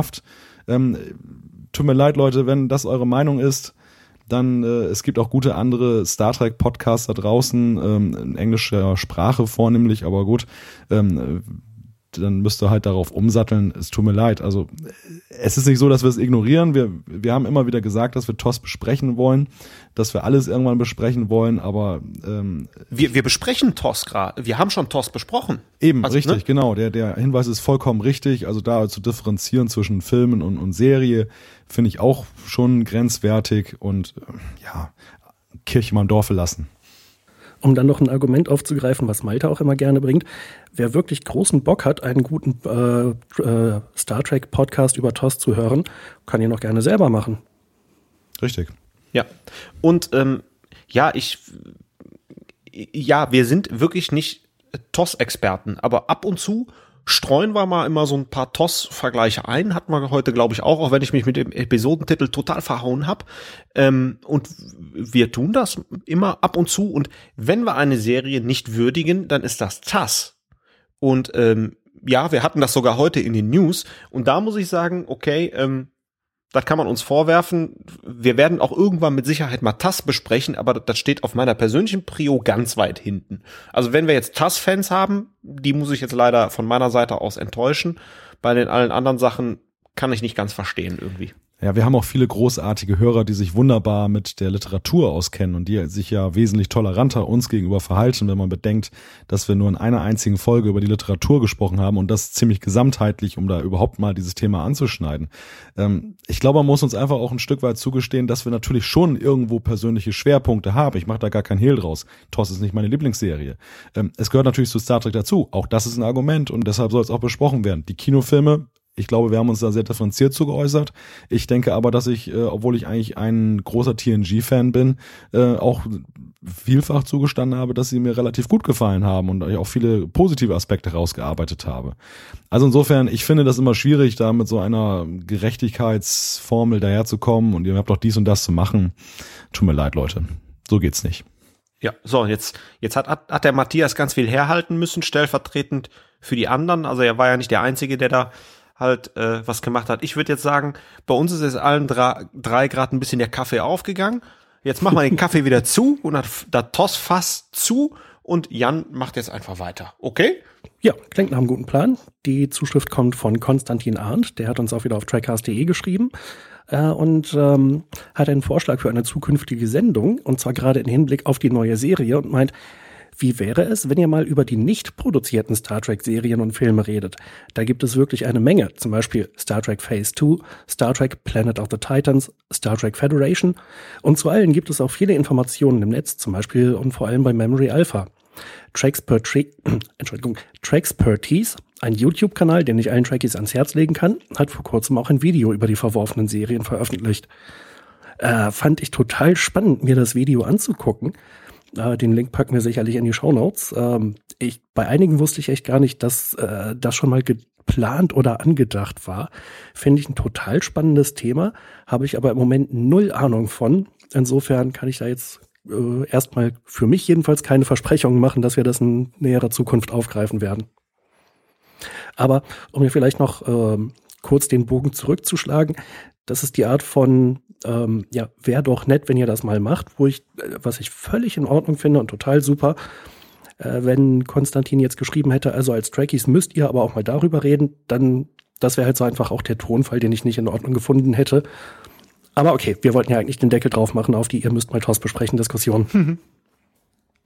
Dann hat Malte die nächste Zuschrift. Ja, Sarah Go hat sich intensiver nochmal auseinandergesetzt mit der Frage, wie denn unsere Bewertungen im Trackcast und die in unserem Episodenguide äh, auseinanderliegen. Und sie hat festgestellt, hm. ähm, Schuler das Spiel vier von sechs Punkten im DSI-Episodenguide, Malibucks Mond äh, fünf von sechs und Duet fünf von sechs.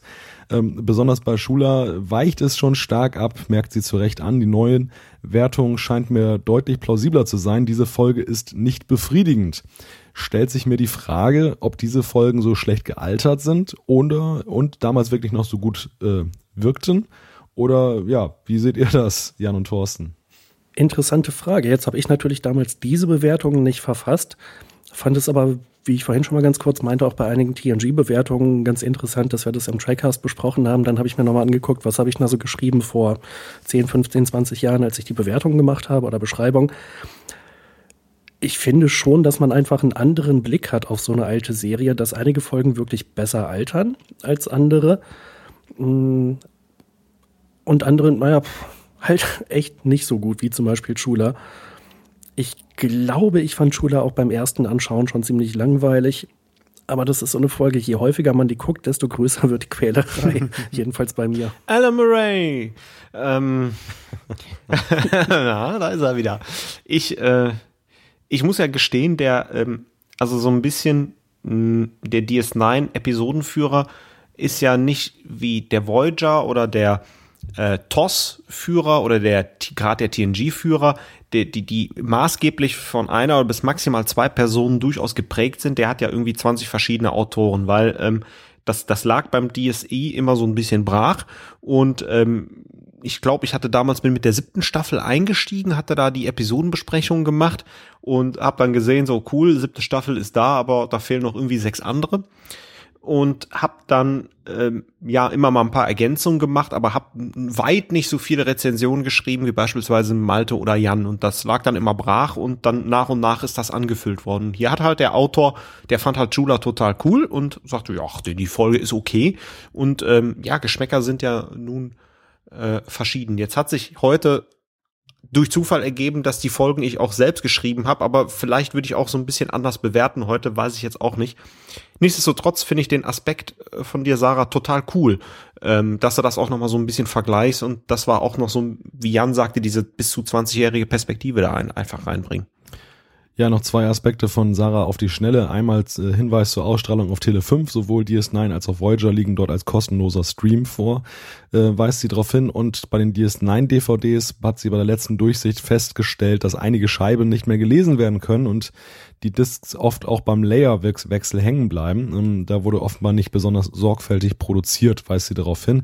Ähm, vielleicht das einfach mal mit dem Aufruf verbunden. Ähm, vielleicht könnt ihr einfach mal eure DS9 DVD-Bestände eben checken, ob das auch so ist. Falls das ein Massenphänomen ist, dann ist es ja durchaus eine News wert, dann in einem der nächsten Trackcasts.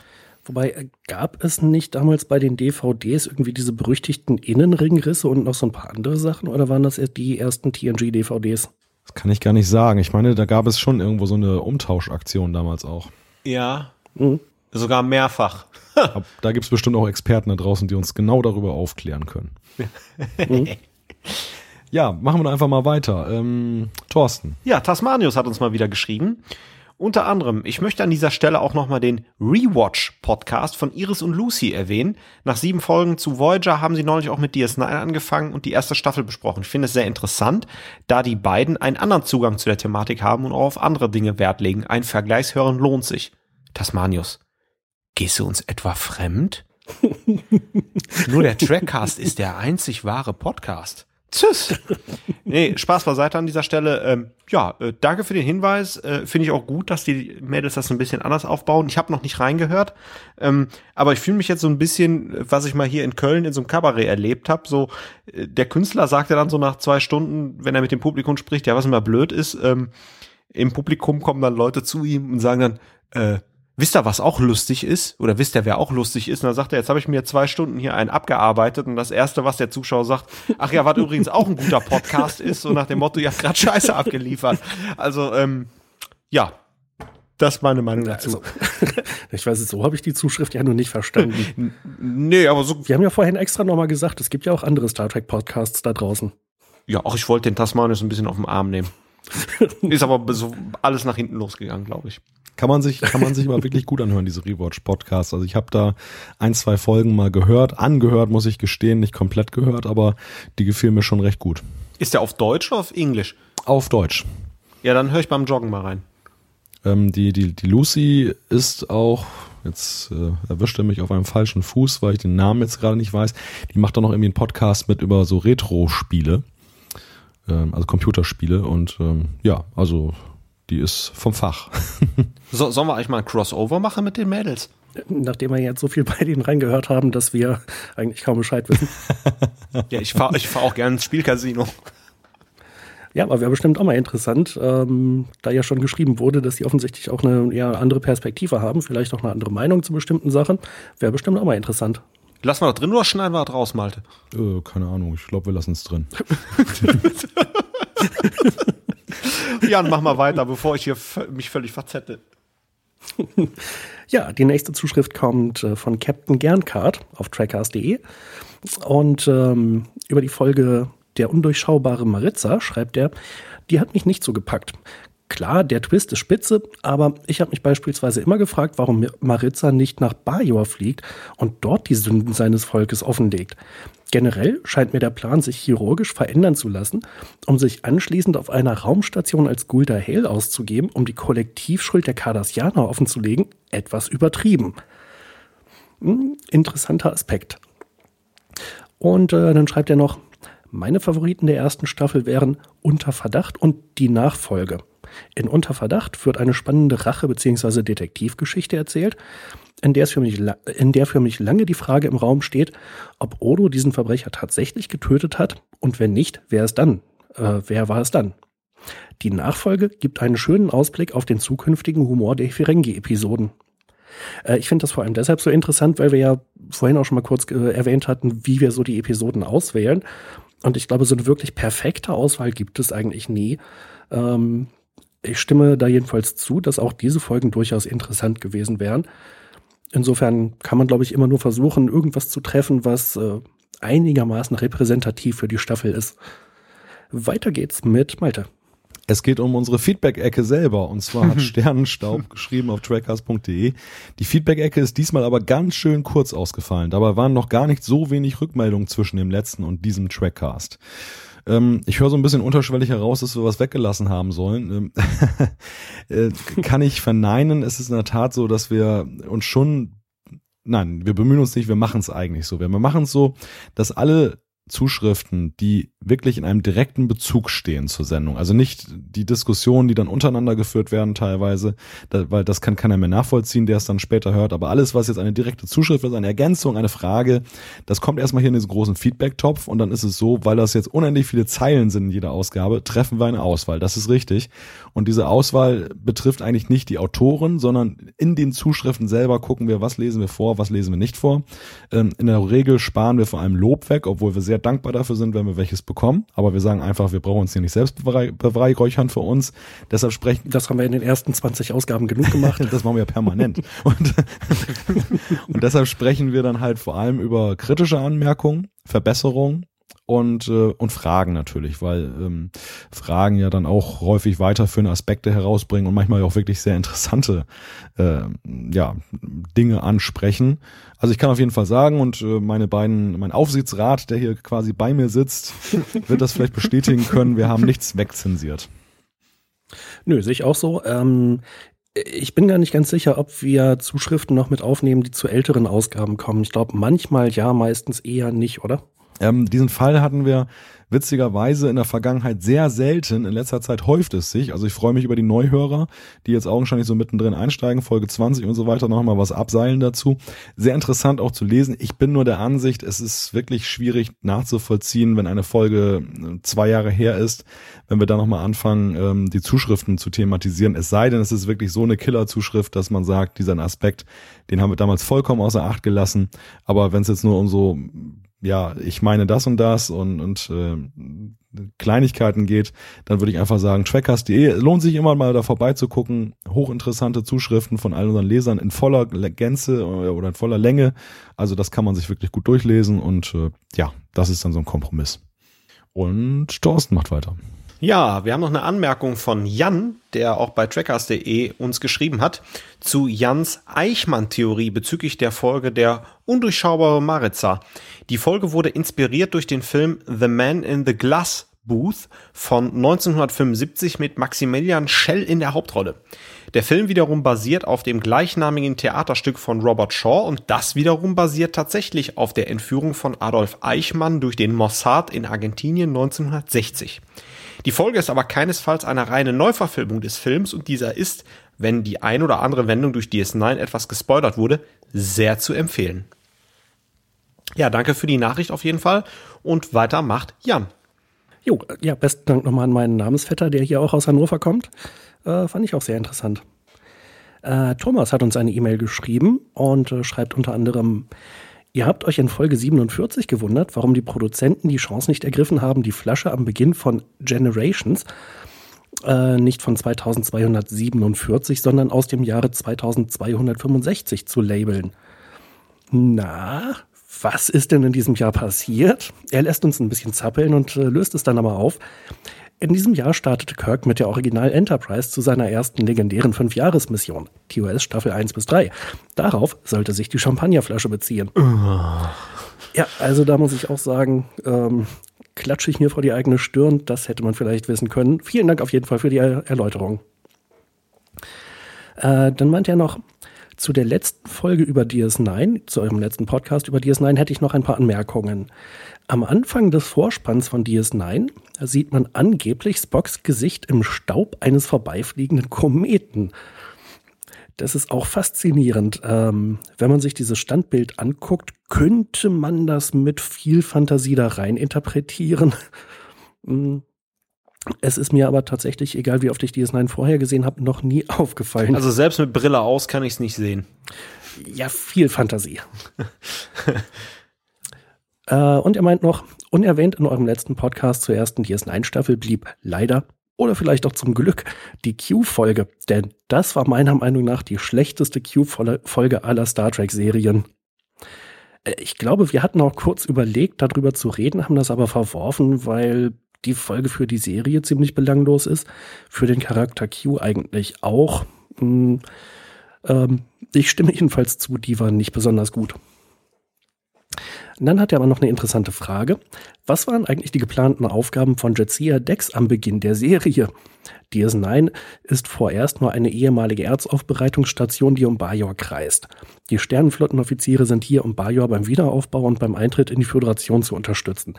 Welche wissenschaftlichen Ergebnisse sind denn hier zu erwarten? Als dann das Wurmloch entdeckt wird, hat sie dann natürlich genug zu tun. ja, das fand ich auch nochmal einen sehr schönen Aspekt von Thomas. Die Frage, warum eigentlich so ein ähm, Wissenschaftsoffizier dann äh, ja, auf so eine ja, eher politisch motivierte Mission geschickt wird. Standardausstattung.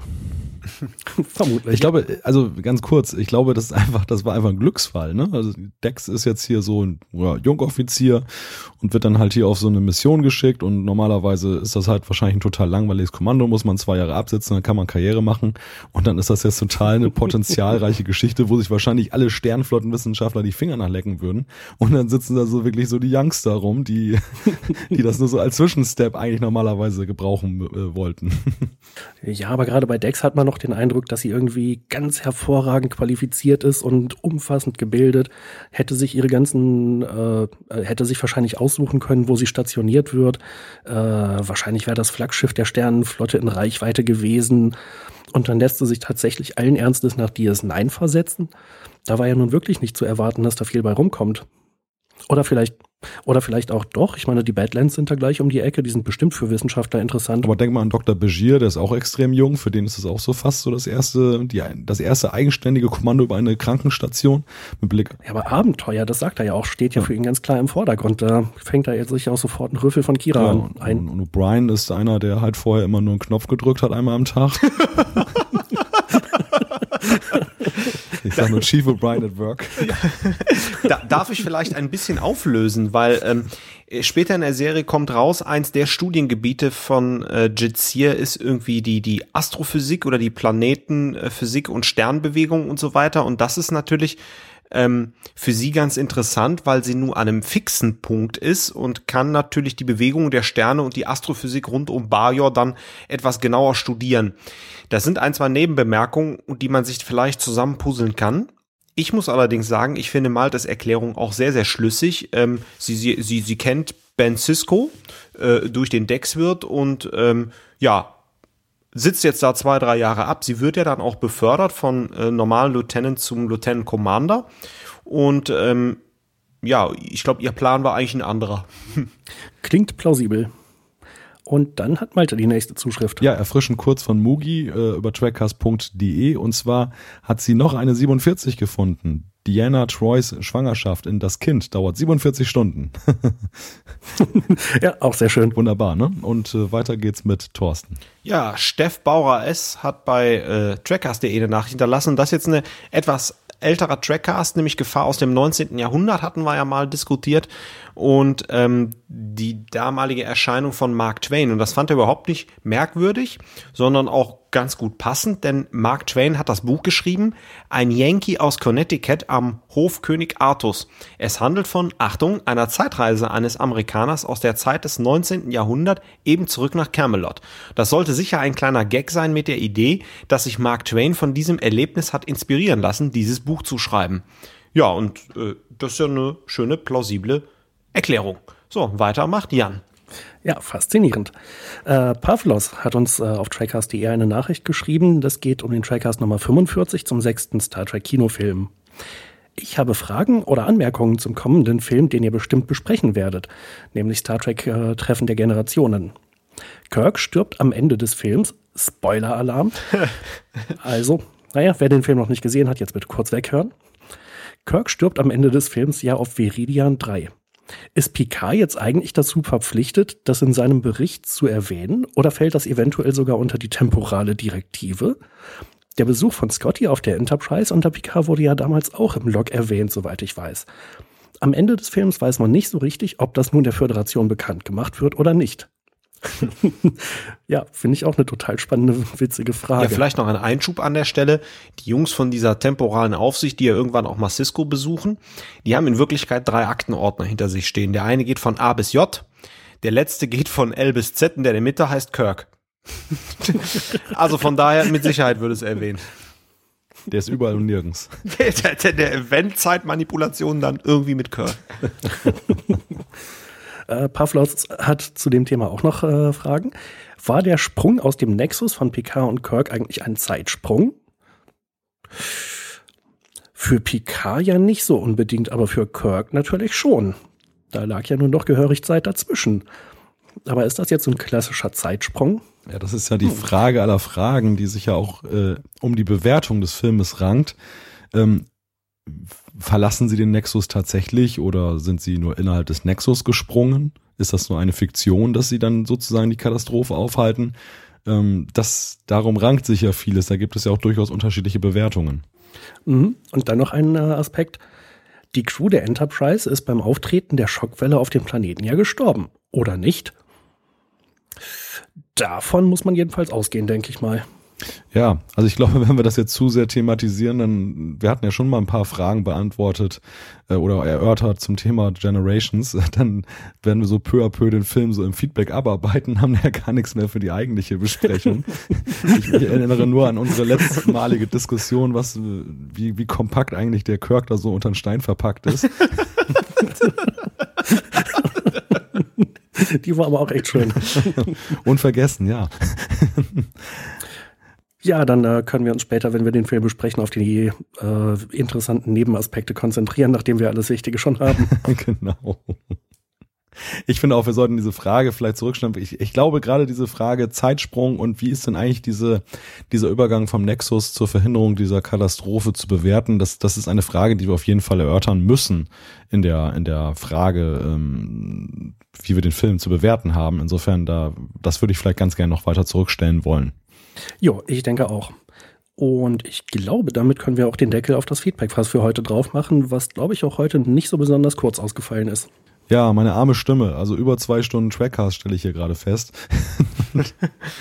Wenn das jetzt eine längere Pause gibt, dann wisst ihr, woran das liegt. Von meiner Seite gibt es jetzt nichts mehr zu sagen. Habt ihr noch irgendwas? Nee.